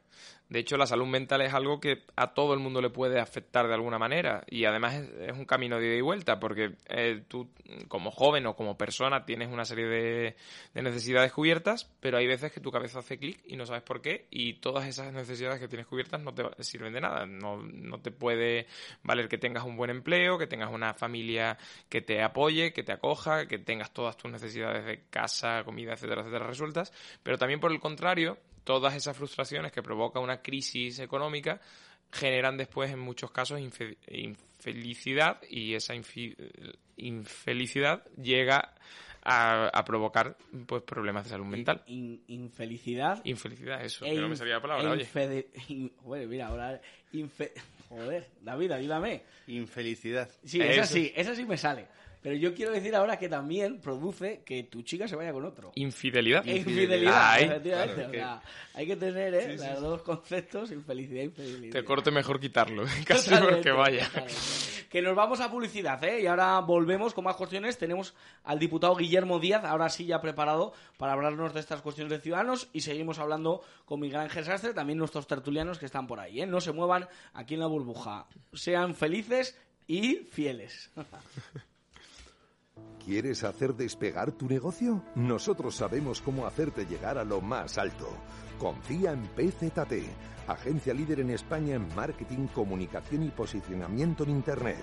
Porque tú ya has decidido. pzt.es. ¿Qué quieres? Te has portado genial. Pero si no me han hecho nada de daño. Entonces, ¿qué quieres? Un bocadillo de chorizo con pan normal. Antes no podía, pero ahora me lo comería a bocados. En Dentino Odontólogos tratamos cada problema bucodental de forma individualizada. 100.000 tratamientos diferentes son nuestro aval. Colaboramos con sociedades médicas 91 578 1311 o dentin.es. Dentin y feliz sonrisa. Sabes que te quiero, ¿verdad? Nunca me lo dices. Porque ya lo sabes, pero en la forma en la que me has sonreído me ha salido. Entonces es porque te has enamorado de mi sonrisa. No, es porque ahora sonríes más. En Dentino Odontólogos tratamos cada problema bucodental de forma individualizada. 100.000 tratamientos diferentes son nuestro aval. Colaboramos con sociedades médicas 91 578 1311 o dentin.es. Dentin y feliz sonrisa. A Barra, un servicio preferente para empresas y eventos, con menús de grupos, show cooking, salas privadas y cata de vinos. Somos especialistas en crear un nexo entre su marca y el mundo de la gastronomía, siendo el restaurante a el lugar perfecto para promocionarse y hacer negocios. Siempre con la excelencia en cada detalle y con una alta cocina saludable de máxima calidad. Cuéntanos qué buscas y le damos forma en el restaurante a barra, calle del Pinar, número 15, Madrid.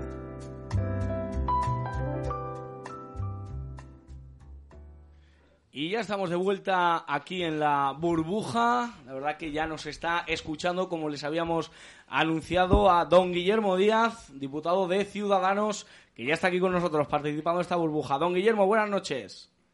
Buenas noches, Josué, ¿cómo estáis? Pues muy bien. Le hubiese encantado, hemos tenido la sección de rock antes, que tenemos cada martes, y hemos hablado de Deep Purple. Y me he acordado de usted, pues yo sé que, que a usted le gusta. Jo, que sí me gusta. Básicamente, o sea, si a, si a la música le quitas Deep Purple, le quitas Led Zeppelin, eh, le quitas eh, Pink Floyd, pero sobre todo si le quitas Deep Purple y le quitas Led Zeppelin, desaparece el heavy. Y si desaparece el heavy es como si me cortas las piernas. O sea, me da algo. Totalmente. Nos ha hablado nuestro experto, el Chancas, de la Santísima Trinidad del Heavy, que era Deep Purple, eh, Black Sabbath y también Led Zeppelin. O sea, él ha añadido a Black Sabbath. No sé si estás de acuerdo. Sí, bueno, a ver, es, realmente Black Sabbath está en el origen de todas las batallas, pero Black Sabbath, a mi juicio, ¿eh? es hard rock. O sea, ellos, eh, perdón, Black Sabbath, Led Zeppelin es, eh, es hard rock. Jimmy Page inventa una, forma de tocar la guitarra muy concreta, Robert Plant inventa esa forma de cantar, ¿no? Y, pero luego Black Sabbath mete, bueno, sabes que el Tommy Yomi, el guitarrista de Black Sabbath, se cortó los dedos accidentalmente y no tenía las últimas falanges de los dedos que marcan los trastes en la guitarra. Y por eso tenía que tocar trastes bajos y por eso esos trastes bajos sonaron pesados y por eso se inicia el heavy, que significa heavy, pesado. Y luego el metal, y ya os dejo con este tema y vamos a lo que me habéis llamado porque me vais a colgar. No, no, no. El metal. Ah, ¿Te vienes un martes? sí, oye, oye, vamos a hablar de rock. palabras más, o sea, de tanto allí. El metal lo, lo mete Judas Priest. Entonces, para mí, la santísima trinidad del heavy son Black Sabbath, Judas Priest, que juntos de ahí nace Iron Maiden, ¿no? Que eso ya es la apoteosis. Pero, y es verdad que Black Sabbath y Judas Priest cuelgan del Led Zeppelin. Pero para mi, a mi juicio, el heavy empieza en Black Sabbath, no el Led Zeppelin, el Zeppelin que sería hard rock todavía. Ya sabía yo que sacándole este tema iba a dar eh, cola y íbamos a hablar bastante, pero ya le digo, invitado queda a un martes venirse aquí a hablar de, rock porque lo vamos a, a disfrutar, a disfrutar y mucho y va a conocer usted al Chancas que ya verá le va, le va a entusiasmar también. Pero venga, vamos a entrar en materia. Yo antes de, de, la denuncia que ustedes están haciendo y que me parece una situación gravísima, lo hablábamos hoy en el Congreso de los Diputados y realmente hay que darle mucha importancia, yo le quiero preguntar dos cuestiones previas. Y, bueno, vamos a, vamos a ir a... Y yo sé que a usted le gusta que seamos incisivos. La figura de Juan Marín, yo preguntarle por esa figura. Yo no le voy a decir nada más, simplemente que usted me la defina políticamente y qué sabor de boca cree que le han quedado las andaluces después de Juan Marín. Y después preguntarle por la refundación. ¿Qué tal va la refundación de Ciudadanos? Eso, de momento, para empezar. y por el censo. Sí, sin eludir nada. Eh, Juan Marín ha sido eh, el mejor vicepresidente que ha tenido la Junta de Andalucía desde que hay Junta de Andalucía. Ha gobernado con mucha eficacia eh, yo tengo además una opinión personal de él buena, es un buen hombre, pero que al final ha decidido eh, dar un paso que a la afiliación de Ciudadanos y a mucha gente en Ciudadanos pues les ha dolido y es lógico.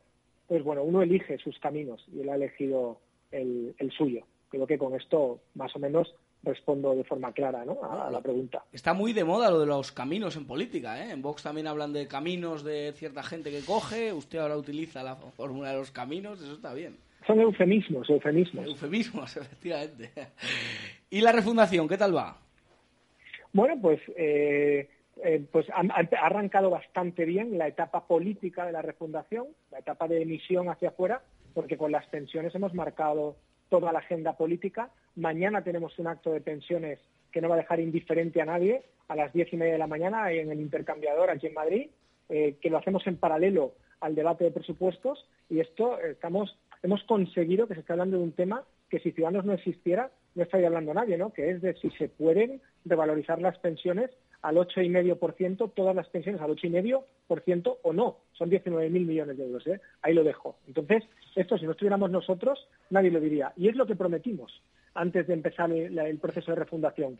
Decir la verdad, aunque sea incómoda, aunque no guste a todo el mundo, pero sabemos que a la gente que se informa, o sencillamente a la gente que sabe sumar las cuentas del Estado, sabe que tenemos toda la razón en este asunto. Y lo que queremos en la refundación es seguir eh, por esta línea, marcando agenda, eh, sacando temas que no dejan a nadie diferente. Y usted, Josué, que sigue la eh, actualidad en el Congreso de forma atenta y que no se pide en una rueda de prensa, sabe perfectamente que hemos marcado agenda política durante varias semanas con el tema de las pensiones y mañana volveremos a hacerlo en la intervención de Inés Arrimadas en el debate de presupuestos.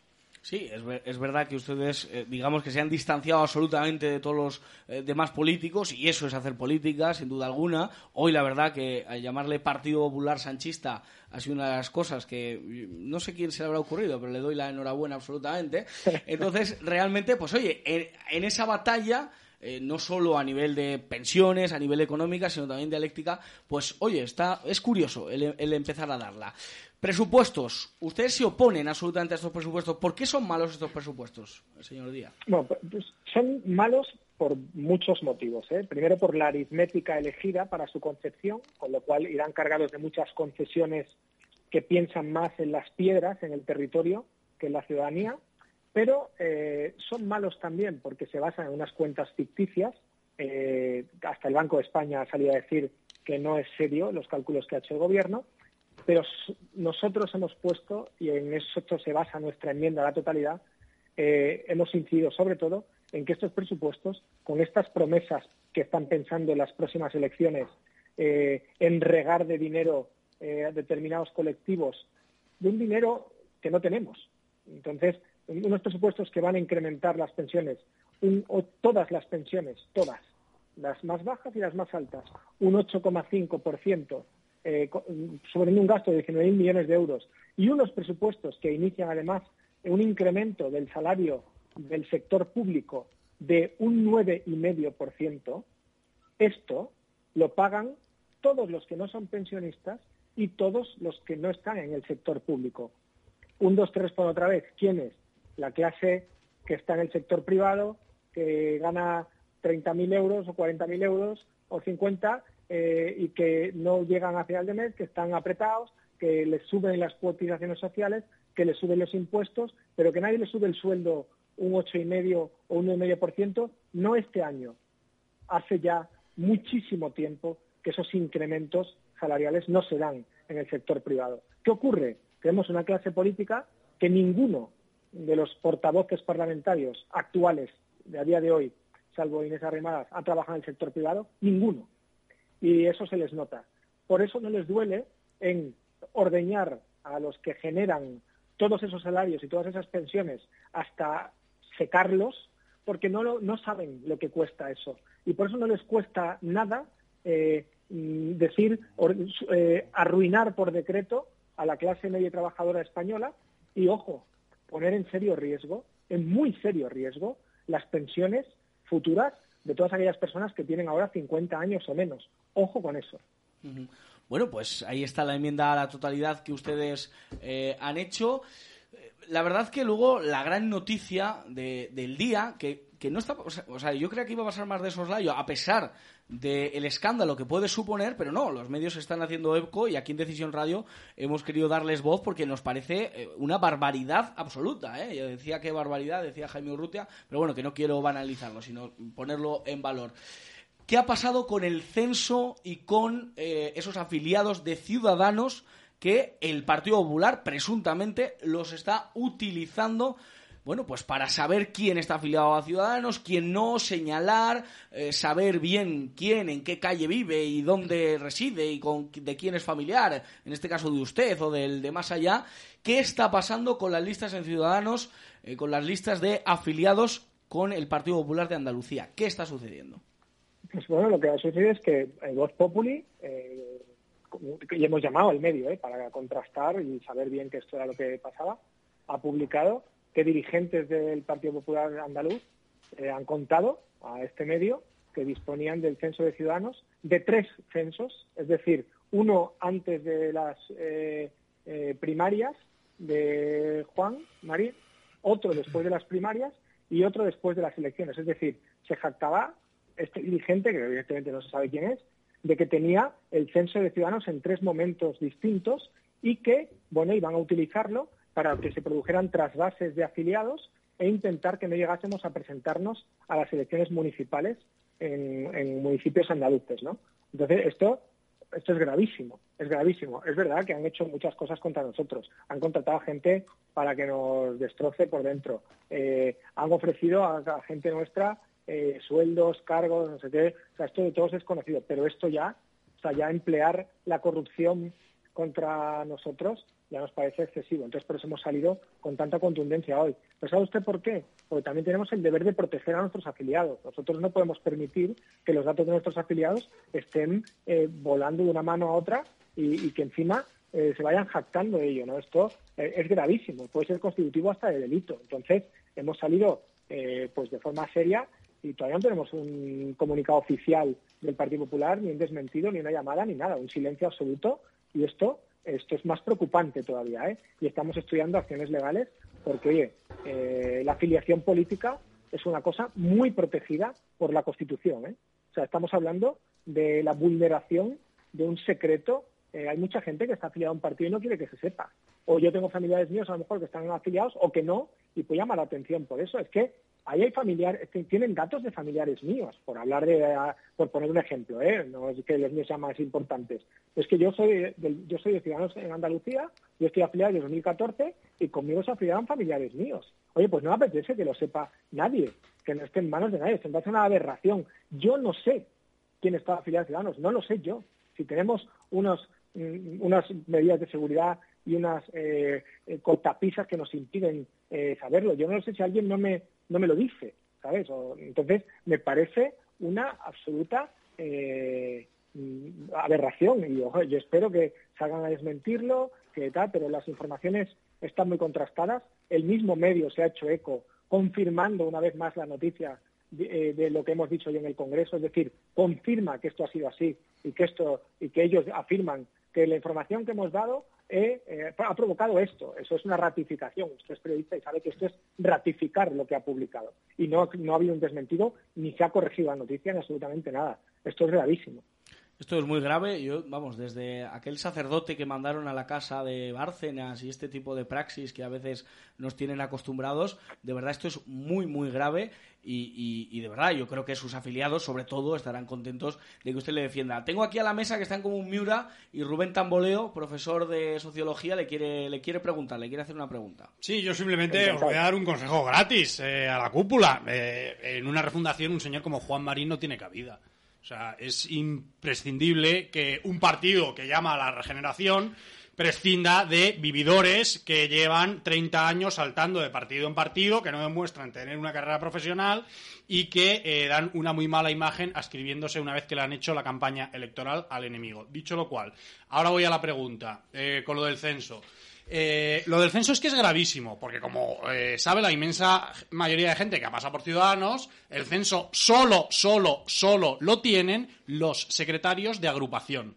Es decir, ni siquiera la junta directiva de cada agrupación tiene acceso al censo, cosa que ha sido gravísimo para los procesos participativos, porque, a las juntas directivas se le negaba el acceso al censo. Entonces yo no creo que sea tan difícil buscar aquí los responsables. No sé si piensas que es tan difícil buscar los responsables de esta terrible filtración de datos. Sí, yo mm, estoy de acuerdo. Yo soy coordinador de Málaga y yo tengo una responsabilidad orgánica importante en mi partido, soy miembro de la permanente y yo no tengo capacidad y, entiendo que sea así porque se protege muchísimo eh, la privacidad del afiliado en este caso. Creo que somos muy garantistas con eso y efectivamente, bueno, yo espero que una vez se confirme que esto es así, que yo, yo de verdad, honestamente, esperaba que salieran a decir esto es mentira, eh, esta información no sé cuánto, salieran o, bueno, dijeran, pues vamos a tomar medidas o tal, es verdad, pero una vez esto se confirme o, esto o si esto sigue así, sigue en silencio, ya empezaremos nosotros a movernos mañana mismo, ya le adelanto que mañana mismo, eh, evidentemente lo- buscaremos a qué, qué personas exactamente han podido tener acceso a esto y está claro, está clarísimo. Y os tendríais que presentar en una hipotética causa como afectados. Sí, sí, de hecho Edmundo, que es un gran penalista, es verdad que luego tenemos nuestro gabinete jurídico y tal, pero Edmundo ya veía incluso los tipos penales eh, que podrían ser aplicables. ¿eh? Entonces lo ha dicho en la rueda de prensa, que estaba allí Josué, y Edmundo ha enumerado ahí los tipos penales incluso que podrían haber cometido las personas que han participado en esto de confirmarse. Bueno, pues la verdad que esa es la conclusión. ¿Qué tal la comisión de, de deporte? ¿Cómo, ¿Cómo ha ido ya para acabar? Sí, sí, bueno, antes de nada pediros disculpas, ¿eh? porque habéis sido, tenéis mucha cintura y sois buenos profesionales, pero yo tenía que haber entrado antes, No. pero es que se ha, ha prolongado muchísimo la votación y bueno, mira, hemos, mo- hemos conseguido eh, con un acuerdo de Carlos García Danero, eh, Joan Baldoví y de Ciudadanos, eh, que se mueva toda la comisión hacia una postura en que no se dejen desahuciados a los clubes distintos del Madrid, Barça o el Bilbao, ¿no? Que tienen unas estructuras distintas y, se quedaban 39 clubes colgados de la brocha con inseguridad, inseguridad jurídica y con unos contratos que tienen firmados importantísimos para muchos clubes de segunda división y algunos de primera vitales, vitales, tenían contratos de los que vive básicamente el club de derechos de imagen y que podían caer si no nos hacían caso. Y afortunadamente el Partido Socialista ha rectificado su postura y ha presentado una enmienda muy similar a la nuestra y, han rectificado hoy. Se ha venido a la razón y parece que bueno que ahí hemos salvado eh, un par de cuestiones. Pero ojo, ojo, han abierto la puerta a las competiciones internacionales en algunos deportes. Se han inventado una cosa de arraigo histórico y no sé qué en, las, en determinadas comunidades autónomas, que ya os podéis imaginar cuáles son, y que se abriría la puerta a que estas comunidades autónomas compitieran de manera internacional con una camiseta distinta a la de España.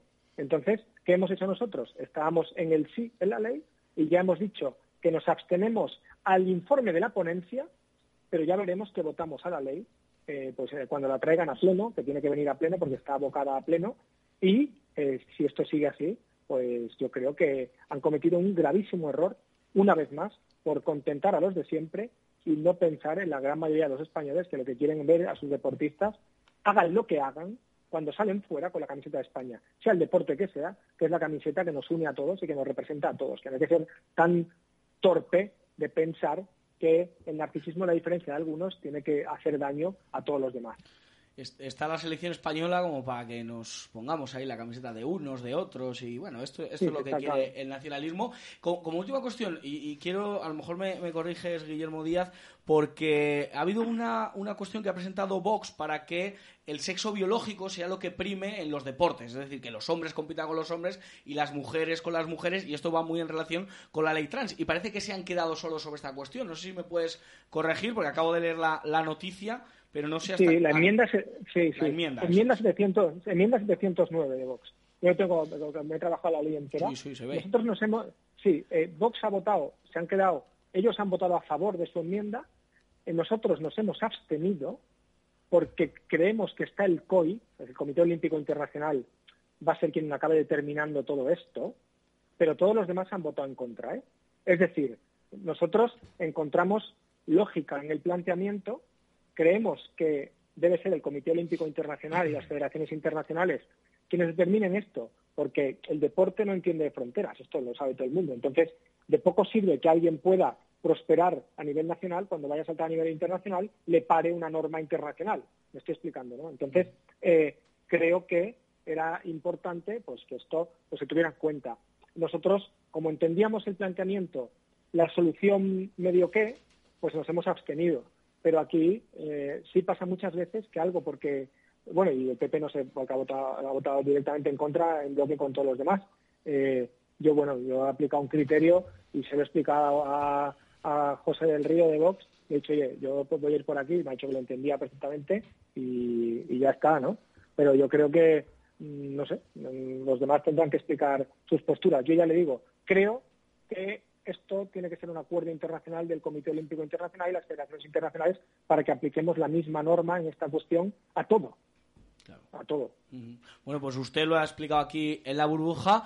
nosotros deseamos que sobre todo no se carguen el deporte femenino compitiendo señores con, con barba y con unas espaldas que lo que hacen es cargarse el, el deporte. Esta es la opinión de, de un humilde De- locutor. ¿eh? desvirtúan, desvirtúan, Desvirtúan desvirtúan la- se puede desvirtuar la competición. Hay que tener mucho, o sea, es verdad que hay que ampliar derechos, hay que ampliar derechos eh, y siempre, pero hay que ampliar derechos preservando los derechos de todos también. Entonces, y una competición deportiva, pues eh, puede verse desvirtuada si no se tienen cuidado con estas cuestiones. Por eso yo le digo, estamos trabajando, estamos viendo a ver, eh, cómo el Comité Olímpico Internacional, el Comité Olímpico Internacional ha cambiado tres veces, porque no saben cómo afrontar este tema realmente, ¿no? Eh, había una reasignación en el año 2003, después hubo otro criterio en el de 15, ahora están elaborando un criterio distinto otra vez. Entonces, no es una cuestión sencilla, no es una cuestión sencilla. Eh, A usted que le gustan los cómics también, me acuerdo que había uno de Mortadelo y Filemón que decía, nos vamos al COI. Y se iban a Alicante, allí a la, a la playita. ¿vale? allí tal, y tenían una, una portada aquella.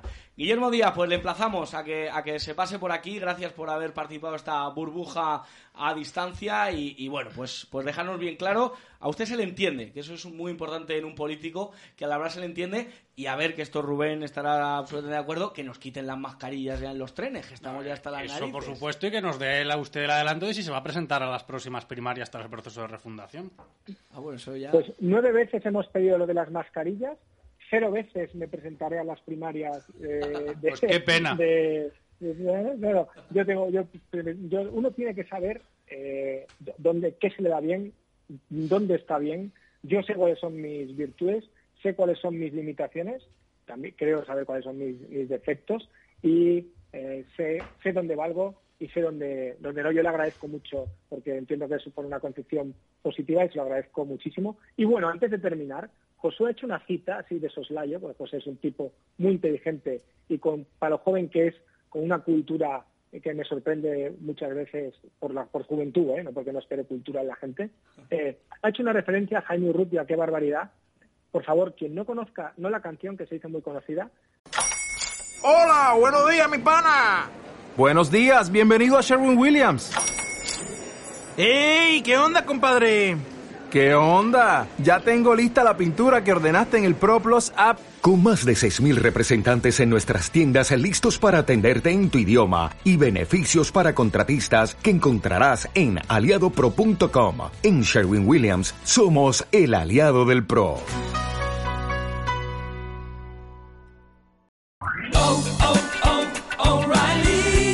¿Necesitas ayuda? En O'Reilly Auto Parts te ayudamos. ¿Necesitas algún consejo? Te aconsejamos. Nuestros profesionales en autopartes están siempre disponibles para ayudarte a encontrar lo que necesites. Excelente servicio al cliente es solo una de las ventajas que ofrece O'Reilly Auto Parts. Los profesionales en autopartes. Auto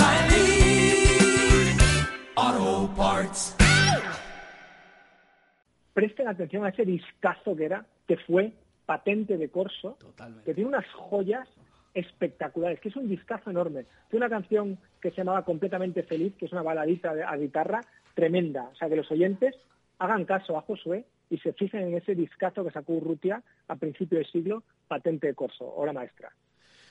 Pues muchas gracias. Mira, le vamos a regalar a los oyentes esa canción. Gracias por la parte que toca. Pero bueno, ya esto ya se va a convertir en, en una charla y no, y de amigos. Pero, pero bueno, lo dejamos. Eso es. Pues nos vamos, Guillermo. Gracias de verdad por estar con nosotros en la burbuja. Yo encantadísimo cada vez que queráis, ¿eh? Un abrazo. Pues un abrazo muy fuerte. Adiós. Adiós, adiós. Bueno, antes de irnos a publicidad, escuchar qué barbaridad. Ricardo, te he visto. Mira, mira, ahí la tenemos, ¿eh? Gran canción. ¿Te gusta? Sí, lo que pasa que me gusta más eh, la música que, eh, que a- a- anuncia este político que todo lo que ha dicho en la entrevista. ¿No te ha gustado? No, me parece que Ciudadanos en ese planteamiento es un bluff, ni es socialdemócrata, ni es liberal, y desde luego su practicidad en el panorama político español es tendente a cero. Miguel Ángel, ¿qué te ha parecido? Bueno, a mí no me gusta hablar de otros partidos porque creo que cada uno mm, tenemos que hablar primero, barrer nuestra casa y después hablar de los demás, pero yo a Guillermo sí que lo respeto como voz en el Parlamento, pero sí que creo que Ciudadanos se tiene que repensar qué papel juega en la sociedad, más que nada porque cuando no te votan los ciudadanos es porque algo no estarás haciendo bien. David, que es, eh, bueno, paisano tuyo. eh, en este caso Guillermo, Sí, bueno, ya ver. te yo- representa como, como malagueño. No, a mí no me representa porque yo no le he votado. Bueno, pero eso no Eh, quiere decir que no te represente, ¿no? La teoría política tampoco es así. Claro. Ya, bueno, oye, pero que está ahí, me parece ¿No has muy bien votado a que... Guillermo? Yo no he votado a Guillermo, no. Pues yo si, me si fuera malagueño le hubiese votado. Sí, pues obvio. Yo alguien que defiende a, a alguien que ha estado en cuatro partidos distintos, incluyendo el Partido Comunista, Bueno, y habla no le- de él no, vamos a ver, como no le- una... no le ha defendido, como una- no le ha defendido. Y de hecho, Hombre. ha guardado silencio. Eh, Lo cual es Rubén, una postura política. acércate al micro que... que- Ha guardado silencio, lo cual es una postura política. Yo creo que hay que reconocer. Y en política hay que interpretar los silencios, las afirmaciones, los tonos, todo. Ha guardado silencio y creo que en eso le doy mi enhorabuena si no sigue escuchando. Fíjate. Yo lo que creo es que un partido eh, con eso, 12, 12, ¿no?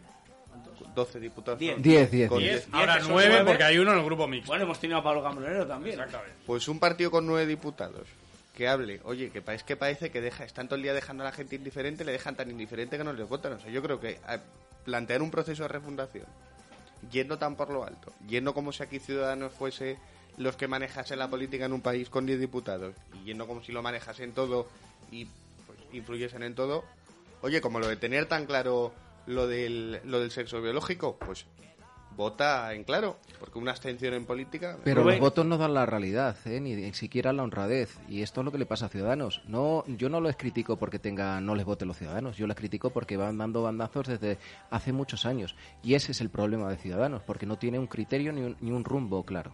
Rubén, ¿tiene cabida un partido liberal en España? Desde luego que tiene cabida un partido que está defendiendo lo sensato y lo que nos ubica con Europa, que es que se quite las mascarillas del dichoso transporte público. Eso solo lo está haciendo Ciudadanos. Tiene cabida el único partido, que eso sí que es una vergüenza nacional, el único partido que está defendiendo el tema de las pensiones, que de verdad que es contarle la verdad a la gente. O sea, es contarle la verdad a la gente. No hay más. Es contarle la verdad a la gente y eso solo está uno. Entonces, si se siguiera ese camino, echan a Inés Arrimadas ya. Esa Y se cúpula presenta Guillermo. y se presenta un Guillermo, un eh, Fran Carrillo también de Claro. Andalucía, que ha dado esa cantera, y algunas otras personas que tienen más claro el liberalismo. Mm, Aquí en Madrid no lo veo, desde luego. Mm. Eh, y con eso también creo que estoy diciendo bastante, pues, eh, pues eh, a lo mejor es necesario. Le voy a preguntar a Miguel Ángel, hoy ha sido muy curioso, vamos a bajar ya a Jaime Urrutia, que le tenemos ahí de fondo. Mira, te lo vamos a poner, Miguel Ángel, porque hoy en el, en el Congreso ha habido una periodista que le ha preguntado a Echenique sobre cómo se define el Partido Popular ideológicamente. Y Echenique se ha echado una risa. Entonces, a ver qué te parecen las risas de Echenique, que lo hemos escuchado al principio del programa y lo volvemos a escuchar. A ver las risas de Pablo Echenique. Incluso que se ahora dicen que se identifican con la socialdemocracia europea como la portuguesa. Em, Perdón, perdón, eso perdón. por un lado y se ríe de que el Partido Popular haya pasado de definirse como un partido cercano al Liz y a las políticas de, de la primera, la que ya no es primer ministro inglesa, y que ahora pues parece que son posiciones más socialdemócratas a la portuguesa.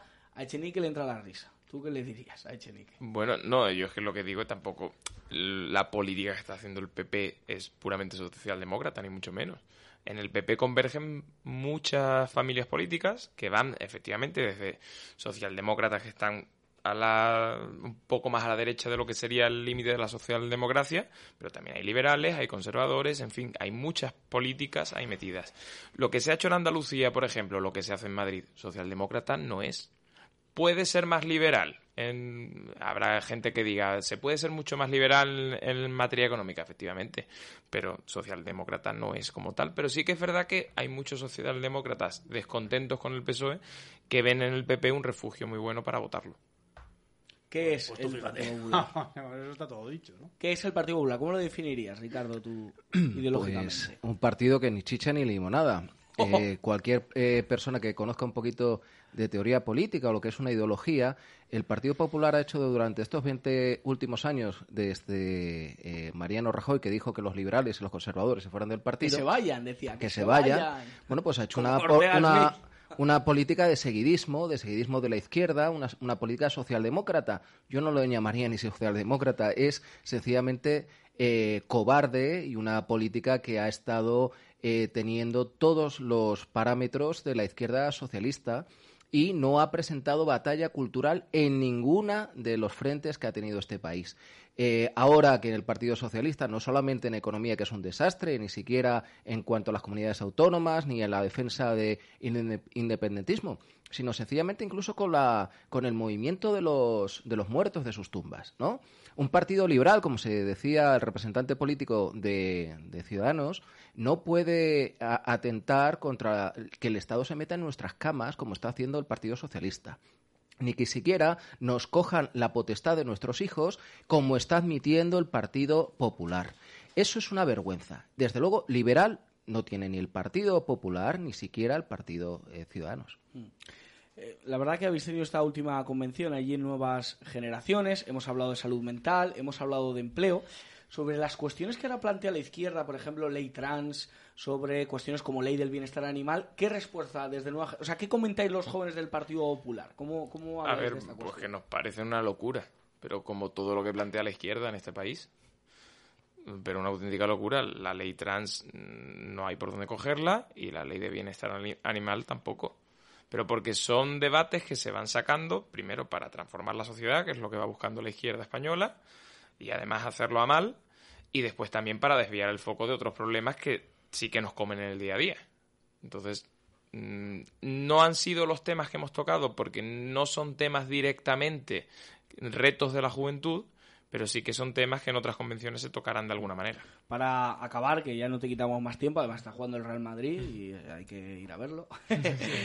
¿Qué más temas? ¿Qué más temas podrías destacar o para, para cerrar, digamos, qué es lo que os ha importado más en esta última convención en la que ha visitado Núñez Feijóo a, a todos los jóvenes del Partido Popular? Pues yo te diría que los cuatro temas principalmente que están marcando la agenda y por los sondeos que hemos hecho y, por el análisis que tenemos hecho que marcan la agenda de los jóvenes son por un lado el tema de la formación, necesitamos una formación que nos prepare como personas pero también para el futuro en el ámbito profesional. Eso enlaza directamente con el siguiente tema, que es lo que te comentaba del desarrollo profesional, no solo poder conseguir un trabajo trabajando para otros, sino también tener esa mentalidad, ese cambio de mentalidad emprendedora, que eso sí que se ha hecho muy bien en Andalucía, esa batalla cultural de ser una tierra aparentemente que vivía del subsidio o eso era lo que nos querían vender a ser una tierra emprendedora, que es la región que ahora mismo genera más autónomos. Lo tercero, es la cuestión de la emancipación, que ahí entran pues el tema de la vivienda, es decir, poder hacer una vivienda ya bien sea en alquiler o con otros métodos, que es poder comprar una vivienda y que la administración te avale con ese porcentaje que los bancos no te dan.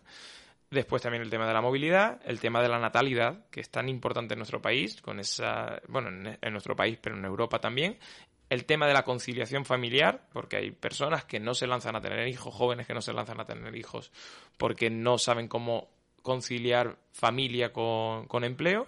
Y después lo cuarto, que decías que era una bandera de la izquierda, pero creo que esa bandera que supuestamente es de la izquierda hay que arrebatársela porque el tema de la salud mental sí que es una cuestión que nos afecta a todos. Pues nada, pues muchísimas gracias, eh, Miguel Ángel. Y, nada, ya nos irás contando cualquier novedad. Yo sé que tú eres una persona además que te gusta debatir, entrar a los debates, tanto con los que están más a la derecha, con los que están más a la izquierda. Así que gracias de verdad por estar en la, en la burbuja. Pues gracias a vosotros y además me ha gustado mucho estar en este estudio de Juan Pablo II, que además no había estado nunca y además en un mes que es su mes de alguna forma porque el otro día fue su, su día, el 22 de octubre, si no me equivoco. El amor siempre vence. Efectivamente, un referente para todos. Total, totalmente. Pues así se llama este estudio y nos hemos alegrado de, tenerte. Bueno, vamos a seguir con más eh, cuestiones. Leitra... Ah, que nos tenemos que ir a publicidad. Ostras, se me ha ido la publicidad. Venga, vámonos a publicidad, pero rápido, ¿eh? Que tenemos que hablar de ley trans, de la sedición, de... Bueno, bueno, hay un montón de temas. De la ley de memoria, venga, vámonos a publicar. ¿Quieres hacer despegar tu negocio? Nosotros sabemos cómo hacerte llegar a lo más alto. Confía en PZT, agencia líder en España en marketing, comunicación y posicionamiento en Internet. Porque tú ya has decidido. pzt.es. Cuanto mayor es el reto, mayor es nuestro compromiso desinfectantes, limpiadores, celulosas, maquinaria, EPIs, complementos. Toda una extensa gama de productos a su disposición.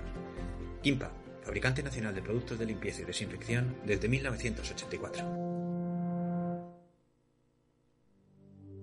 Family Social Care es un compromiso Damos a nuestros clientes un trato personalizado, ajustado a sus necesidades reales. Ayuda a domicilio y servicio doméstico gestionado desde un doble punto de vista, humano y profesional. Te esperamos en familysocialcare.com. ¿Quieres un traje que te quede como un guante? ¿Que puedas personalizar absolutamente todo? ¿Con los mejores tejidos italianos e ingleses a un precio sin competencia? No busques más. En la fábrica queremos que ibas la experiencia de la sastrería medida a otro nivel. Estamos en Madrid, en el Paseo de la Habana 33, en Sevilla, en la calle Muñoz Olive 10, en Barcelona, en calle Daribau 205 o visite nuestra página web www.lafabricadecamisas.com. La fábrica de camisas. Te estaba mirando Rubén, digo, una camisa de la fábrica de camisas. Alguno le hace más que una camisa un roto, ¿no? un descosío, alguno le han hecho. Bueno, eso No, luego- no se vayan ustedes a otro trabajo sin haber firmado bien un contrato. ¿eh? Eso como consejo también profesional. Eso es un eh, chiqui Está- consejo de, Sí, de el, Rubén el consejo. Lo que diga es, cierren ustedes, o sea, ténganlo atado. Tenganlo atado bien atado, como bien no se hubiera dicho.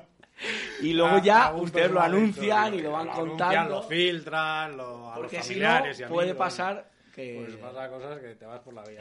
el cuento de la lechera. Vamos a hablar de ley trans. Por un lado, tenemos a un partido popular encarnado en Ayuso, en la Comunidad de Madrid, que fueron los pioneros en una ley trans. Aquí nuestro compañero de nuevas generaciones decía que es una locura la ley trans, pues que se lo digan a Cifuentes. Bueno, pues ella dice que no. Monasterio dice que bueno, que no, pero que apoyarán los presupuestos. Eso no tiene nada que ver. A mí me gustaría que presionase mucho más Vox en esta cuestión. Y tercero, Echeminga Dominga, pues eh, defendiendo el discurso de los trans. Vamos a escuchar a Ayuso, a Monasterio y a Echenique. Todos los debates son importantes, estos también, y por eso los afronto, pero los tengo que hacer con criterio y con responsabilidad. En primer lugar, esto se está actualmente debatiendo en el Congreso de los Diputados y por ser una norma de rango superior, todo lo que de ella emane nos va a obligar a las demás a hacer lo propio. Por tanto, creo que lo primero que hay que esperar es ver ese resultado de una ley nefasta, que de nefasta es, tiene dividido al Gobierno eh, por la mitad. Una vez que esto suceda, yo desde luego tomaré las mejores medidas para unas leyes que desde luego son muy mejorables, pero no lo haré como hace Vox y, y creo que no se tienen que tomar estos debates de estas maneras y por tanto no me sumaré a ellos. El tema de la ley trans es un tema de si queremos proteger a los niños o no queremos proteger a los niños. Eso es mucho más importante que cualquier otra negociación. Esto es una posición de principios de un gobierno, de un gobierno respecto a si creen o no y defienden la autodeterminación de género y si quieren proteger a los niños. Ese es el tema. Queremos saber dónde está el gobierno no es parte de ninguna negociación, no tiene nada que ver con presupuestos. Esto está muy por encima de todo eso. Esto es una cuestión de defensas de ideas importantes, de defensa de principios de dónde está el gobierno de la Comunidad de Madrid. ¿Qué pasaría si mañana el PSOE prorroga el plazo de enmiendas? Pues que la gente trans en España sufriría discriminación más intensamente durante más tiempo. Y por lo tanto nosotros vamos a trabajar para que eso, para que eso no pase. Ale, el tiempo por Ricardo. Bueno, es que esto es un chiringuito que nos han montado lo de la ley de transexualidad para el 0,0001 de la población, ¿de acuerdo? Donde ya desde la Constitución se dice que todos los españoles son iguales dependiendo de su sexo, ideología, raza, etcétera, ¿no? Hacer esto se- sencillamente es hacer otro chiringuito. Es ideologizar a nuestros hijos. Punto eh, primero. Y ahí está otra vez lo que hemos dicho anteriormente de que el Partido Popular ni está ni se le espera. Ah, es una vergüenza que un partido que se llamó alguna vez conservador y liberal acepte, eh, como por ejemplo la ley de Cifuentes, que nos ideologicen a los niños, que se le cambie el sexo a unos niños, que eso va a ser irrebatible ya para el resto de su vida. El daño que están haciendo eh, estas leyes es irrefutable. Porque la gente dice, bueno, pues en, materia económica, en materia social, eh, están destrozando todo lo que tocan. No, este es el problema que nos va a acusar sobre esta, en la actualidad y sobre el futuro. Y el Partido Popular eh, siempre ha sido en este eh, aspecto un- una muletilla del Partido Socialista. Rubén. Eh, yo precisamente, y, y cogiendo las palabras del compañero de, de Nuevas Generaciones, eh, su nombre era, perdona, Miguel Ángel Sastre. Miguel Ángel Sastre. Coordinador pues, general. Efectivamente, de- coordinador general de Nuevas Generaciones. eh, plantan temas para distraer de otros fundamentales. Para mí, el gran, gran tema fundamental, además del de las pensiones, es el de la educación. Esta gente ha destruido Totalmente la de educación. Ha destruido la educación. Lo que está llegando ahora mismo a la universidad no tiene nombre. Ha destruido el sistema calificativo, ha destruido todo. Y yo hace unos años, ese sí que es mi cambio de postura, yo reconozco pocos cambios de postura, pero en esto tengo un cambio de postura. Antes pensé que el PSOE, o una parte del PSOE, lo hacía sin darse cuenta. Ahora pienso, muy sinceramente, que lo han hecho a propósito. O sea, han tenido un plan a propósito para destruir la educación y para tener un pueblo imbécil ¿eh? que eh, trae todas clases de barbaridades. El plan Calergi. Plan Calergi. bueno, eso es otro tipo que le llaman de la conspiración, de la extrema derecha y no sé qué, de, de reemplazo generacional y de reemplazo poblacional, eso yo lo dejo aparte. Eh, sería, eh, sería otro Pero que Felipe González eh, Ah, trajo a este. Aquí ha habido, aquí lo que ha habido es un plan deliberado de dejar, pese a las tecnologías, a los nuevos medios de información, a todas de cosas, dejar a la gente imbécil.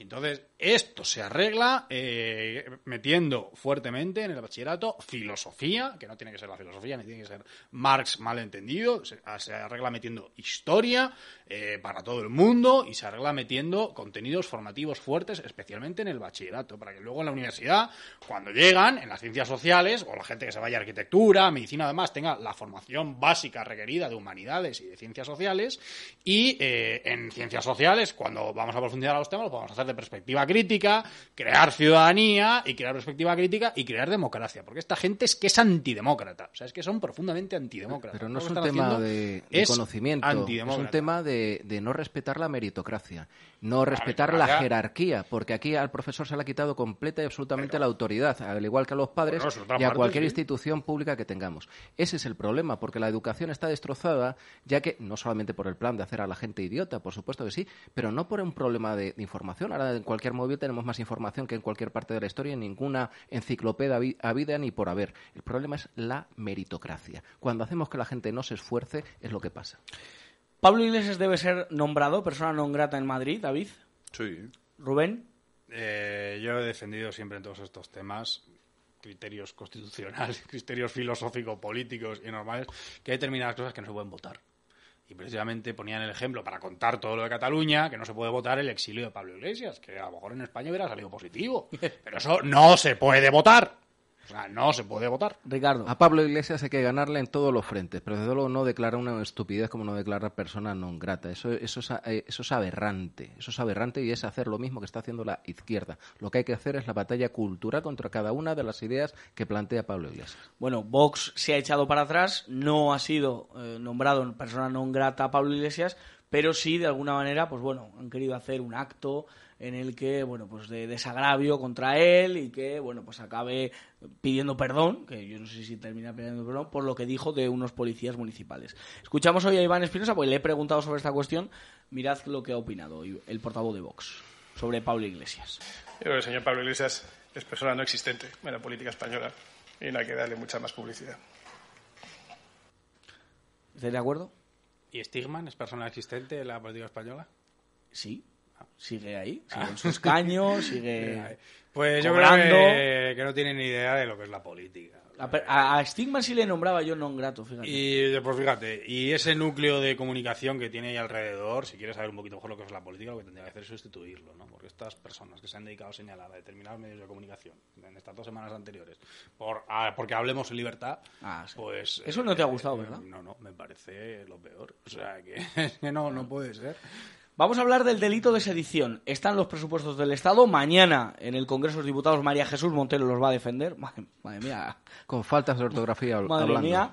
Bueno, pues Los millones chiqui. los independentistas han puesto como condición quitar el delito de sedición por aprobar los presupuestos. Recuerden que Pedro Sánchez defendió el que se trajese a Puigdemont para juzgarle aquí y, digamos que endurecer el delito de sedición. Esto en campaña electoral. Ahora todo ha cambiado. Bueno, pues Espinosa de los Monteros hoy hablaba sobre eh, el pacto que está teniendo en la justicia el Partido Popular mientras intentan quitar el delito de sedición, PP y PSOE se reparten la justicia. Escuchamos a Iván Espinosa de los Monteros. Hombre, no es el mejor socio para seguir pactando cosas, pero el Partido Popular se empeña. Se empeña en seguir pactando con el diablo. Y ya lo hemos dicho muchas veces, el que pacta con el diablo siempre sale perdiendo. Y a mí no me importa que el Partido Popular salga perdiendo. Lo que me preocupa es que salga perdiendo España.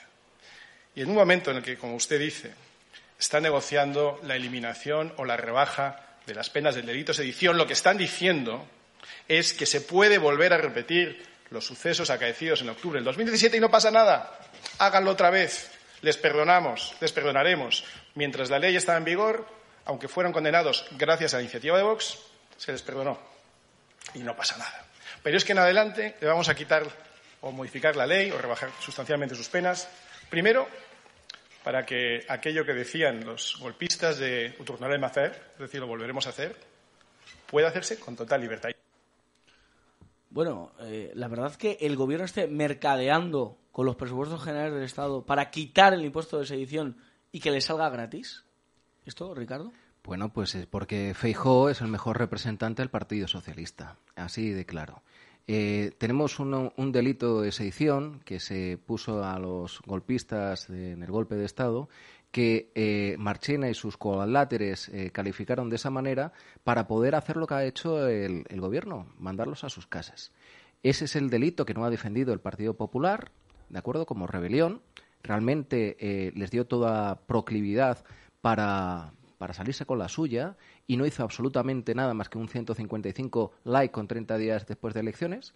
Y evidentemente lo que va a querer el Partido Socialista, ayudado y apoyado por el Partido Popular, es eh, un cambio constitucional a través de, de los cargos eh, judiciales cuando cambien el, eh, los representantes del, del, Tribunal Constitucional, no van a necesitar hacer un cambio efectivo en la Constitución. Podrán hacer lo que les dé la gana sencillamente con cada una de las causas que tenga el, el Tribunal Constitucional. Según la izquierda, el problema es que en Europa no hay un delito de sedición. Es decir, que no es homologable Falso. a cualquier sitio. Vamos a escuchar a Pablo Echenique porque dice que la sedición es una exageración. Escuchamos a Pablo Echenique hablar sobre la sedición. Ah eh, digamos, eh, no es un tema de aplicación del derecho, es un tema de que hay una tipología delictiva que es exagerada en nuestro Código Penal y esto se ve con derecho comparado. Entonces, si hay que ajustarla a los estándares europeos, hay que ajustarla a los estándares europeos y cuando se produzcan hechos contrarios a derecho, pues tendrán que ser, tendrán que ser juzgados. Bueno, esa es la conclusión de Pablo Echenique. ¿Está exagerado el delito de sedición? A mí el tema judicial también me toca a tres pies. Es que, es que no ha venido Teresa hoy. Ah, bueno, Es que entonces con, está viendo casi la, la- con, está viendo la isla de las tentaciones. con más razón el tema de los jueces y tal me, me es exactamente... Es un tema me fundamental. Pues me es exactamente igual. Y voy a explicar brevemente por qué, porque sé que nos quedamos sin tiempo. Ah, bueno, eso es. No, eh, quería comentar una cuestión antes de irnos sobre la ley de memoria democrática. Antes de pasar a los jueces. Pues te lo junto todo. Eso es. Porque Falange, española de las Hons, ha tenido una iniciativa que es muy curiosa. Ayer tuvimos a su jefe nacional, eh, Norberto Pico, que es, dado que la ley de memoria democrática mm, juzga y quita del panorama a todo aquel que fuera nombrado por Franco, pues Juan Carlos, Adolfo Suárez y Manuel Fraga Iribarne deberían estar fuera de, de las instituciones, fuera de los cuadros del Congreso. Y lo de Calvo Sotelo, que me parece inexplicable que no se defienda la figura de José Calvo Sotelo asesinado por el Partido Socialista que entra dentro de esta ley. miserable. Bueno, pues hoy he hecho un poco de trampa porque no les he dicho a los de la izquierda que era de Falange, pero les he preguntado qué tal les parece esa iniciativa que han tenido los falangistas. Escuchen a Pablo Echenique y a Baldoví. No he podido leer el detalle de la iniciativa, pero a priori no suena, no suena mal. A mí también me, me rechina ver, ver bustos o cuadros de Juan Carlos I, eh, no solo por haber sido nombrado por Franco, sino también por los hechos delictivos que ha cometido eh, en los últimos años. A mí me rechina.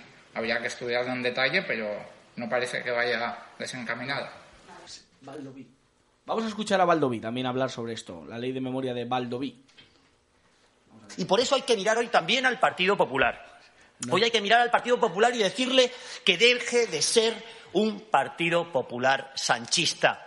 Un Partido Popular que apoya a Sánchez y su estrategia de laminación de las estructuras e instituciones del Estado mientras trata de repartirse el Consejo General del Poder Judicial como se repartió el Tribunal de Cuentas que perdonó las multas a los golpistas y toda una serie de importantes instituciones constitucionales de nuestro Estado.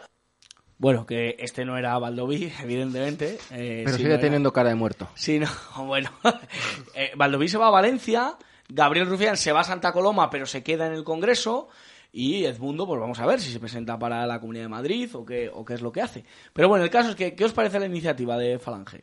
¿Cuál de todas? ¿Cuál- ¿Qué defiende exactamente Falange? La ley de memoria es retirar los bustos, los cuadros de Juan Carlos, Adolfo Suárez y Manuel Fraga, haciendo caso a la ley de memoria democrática que juzga a este tipo de individuos y que a la izquierda le parece bien. Pero que no se moja. Es que no le veo tampoco mucho sentido. Vamos a ver, si la, en la Constitución española la transición fue un pacto entre eh, los falangistas, precisamente, y los comunistas. ¿eh? Ahí el, el Partido Socialista pen- eh, pintó bastante poco. Con lo cual, eh, decir eso ahora es una estupidez tan grande como la que dice la izquierda. Es que no tiene sentido ninguno. Sí, pero es un poco retratarles, ¿no? De alguna Es manera, querer David. llamar la atención. Es llamar la Es atención. la. Suárez, que tiene el aeropuerto. O sea, no es normal que se le quiten las calles a Calvo Sotelo y que Suárez tenga un aeropuerto. Eso es. Eso es Para empezar, Claro. para Eso es empezar. esquizofrénico. Pues, ah, Pero esa ¿qué es la falta de historia, es la o sea, lógica. entonces sí, ahí sí pero lo ¿qué veo, hacemos? claro. ¿Nos, nos rebajamos a su nivel? Ya, claro, bueno, pues No, no, es Esto no tiene nada claro. que ver con rebajar a su nivel, porque si tuviéramos que rebajarnos a su nivel, eliminaríamos a todos los eh, socialistas que mataron personas en Madrid, por ejemplo. Claro, Indalecio Prieto no tendría una estatua ahí en los Evidentemente. ministerios y Bueno, tantos ¿y, y y tantos. quién gestiona entonces los presupuestos?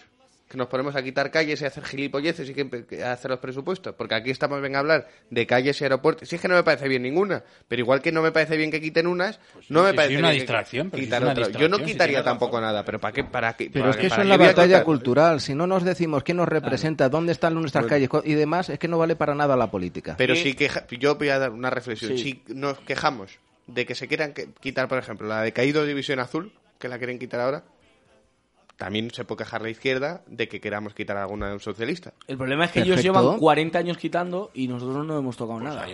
Eso como el refrán castellano de Claro, o sea- aquí follamos todos o la puta al río. Totalmente. Mira, con esa frase nos vamos a ir. Ricardo Sánchez, gracias amable, por estar con nosotros. Rubén Tamboleo. Un gusto, un placer. David, que nos vamos. Oye, mañana más y mejor, aunque complicado con estos texturas que hemos tenido. Joder, Hoy pues hacen cortas las Hoy ha sido un programón. ¿eh? Hoy hemos tenido un gran programa de la burbuja. Mañana más. Mañana miércoles a las 8 de la tarde estamos aquí. Que no se lo cuenten porque ya se lo contamos nosotros. Que Dios les bendiga. Alejen a los niños del televisor y aléjeles de Irene Montero.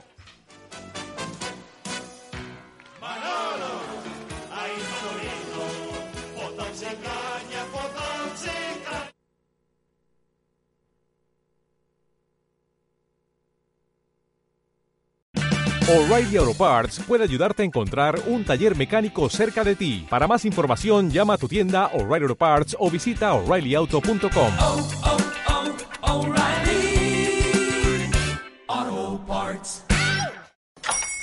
Hola, buenos días, mi pana. Buenos días, bienvenido a Sherwin Williams. ¡Ey! ¿Qué onda, compadre? ¿Qué onda? Ya tengo lista la pintura que ordenaste en el ProPlus app. Con más de 6.000 representantes en nuestras tiendas listos para atenderte en tu idioma y beneficios para contratistas que encontrarás en aliadopro.com. En Sherwin Williams somos el aliado del PRO.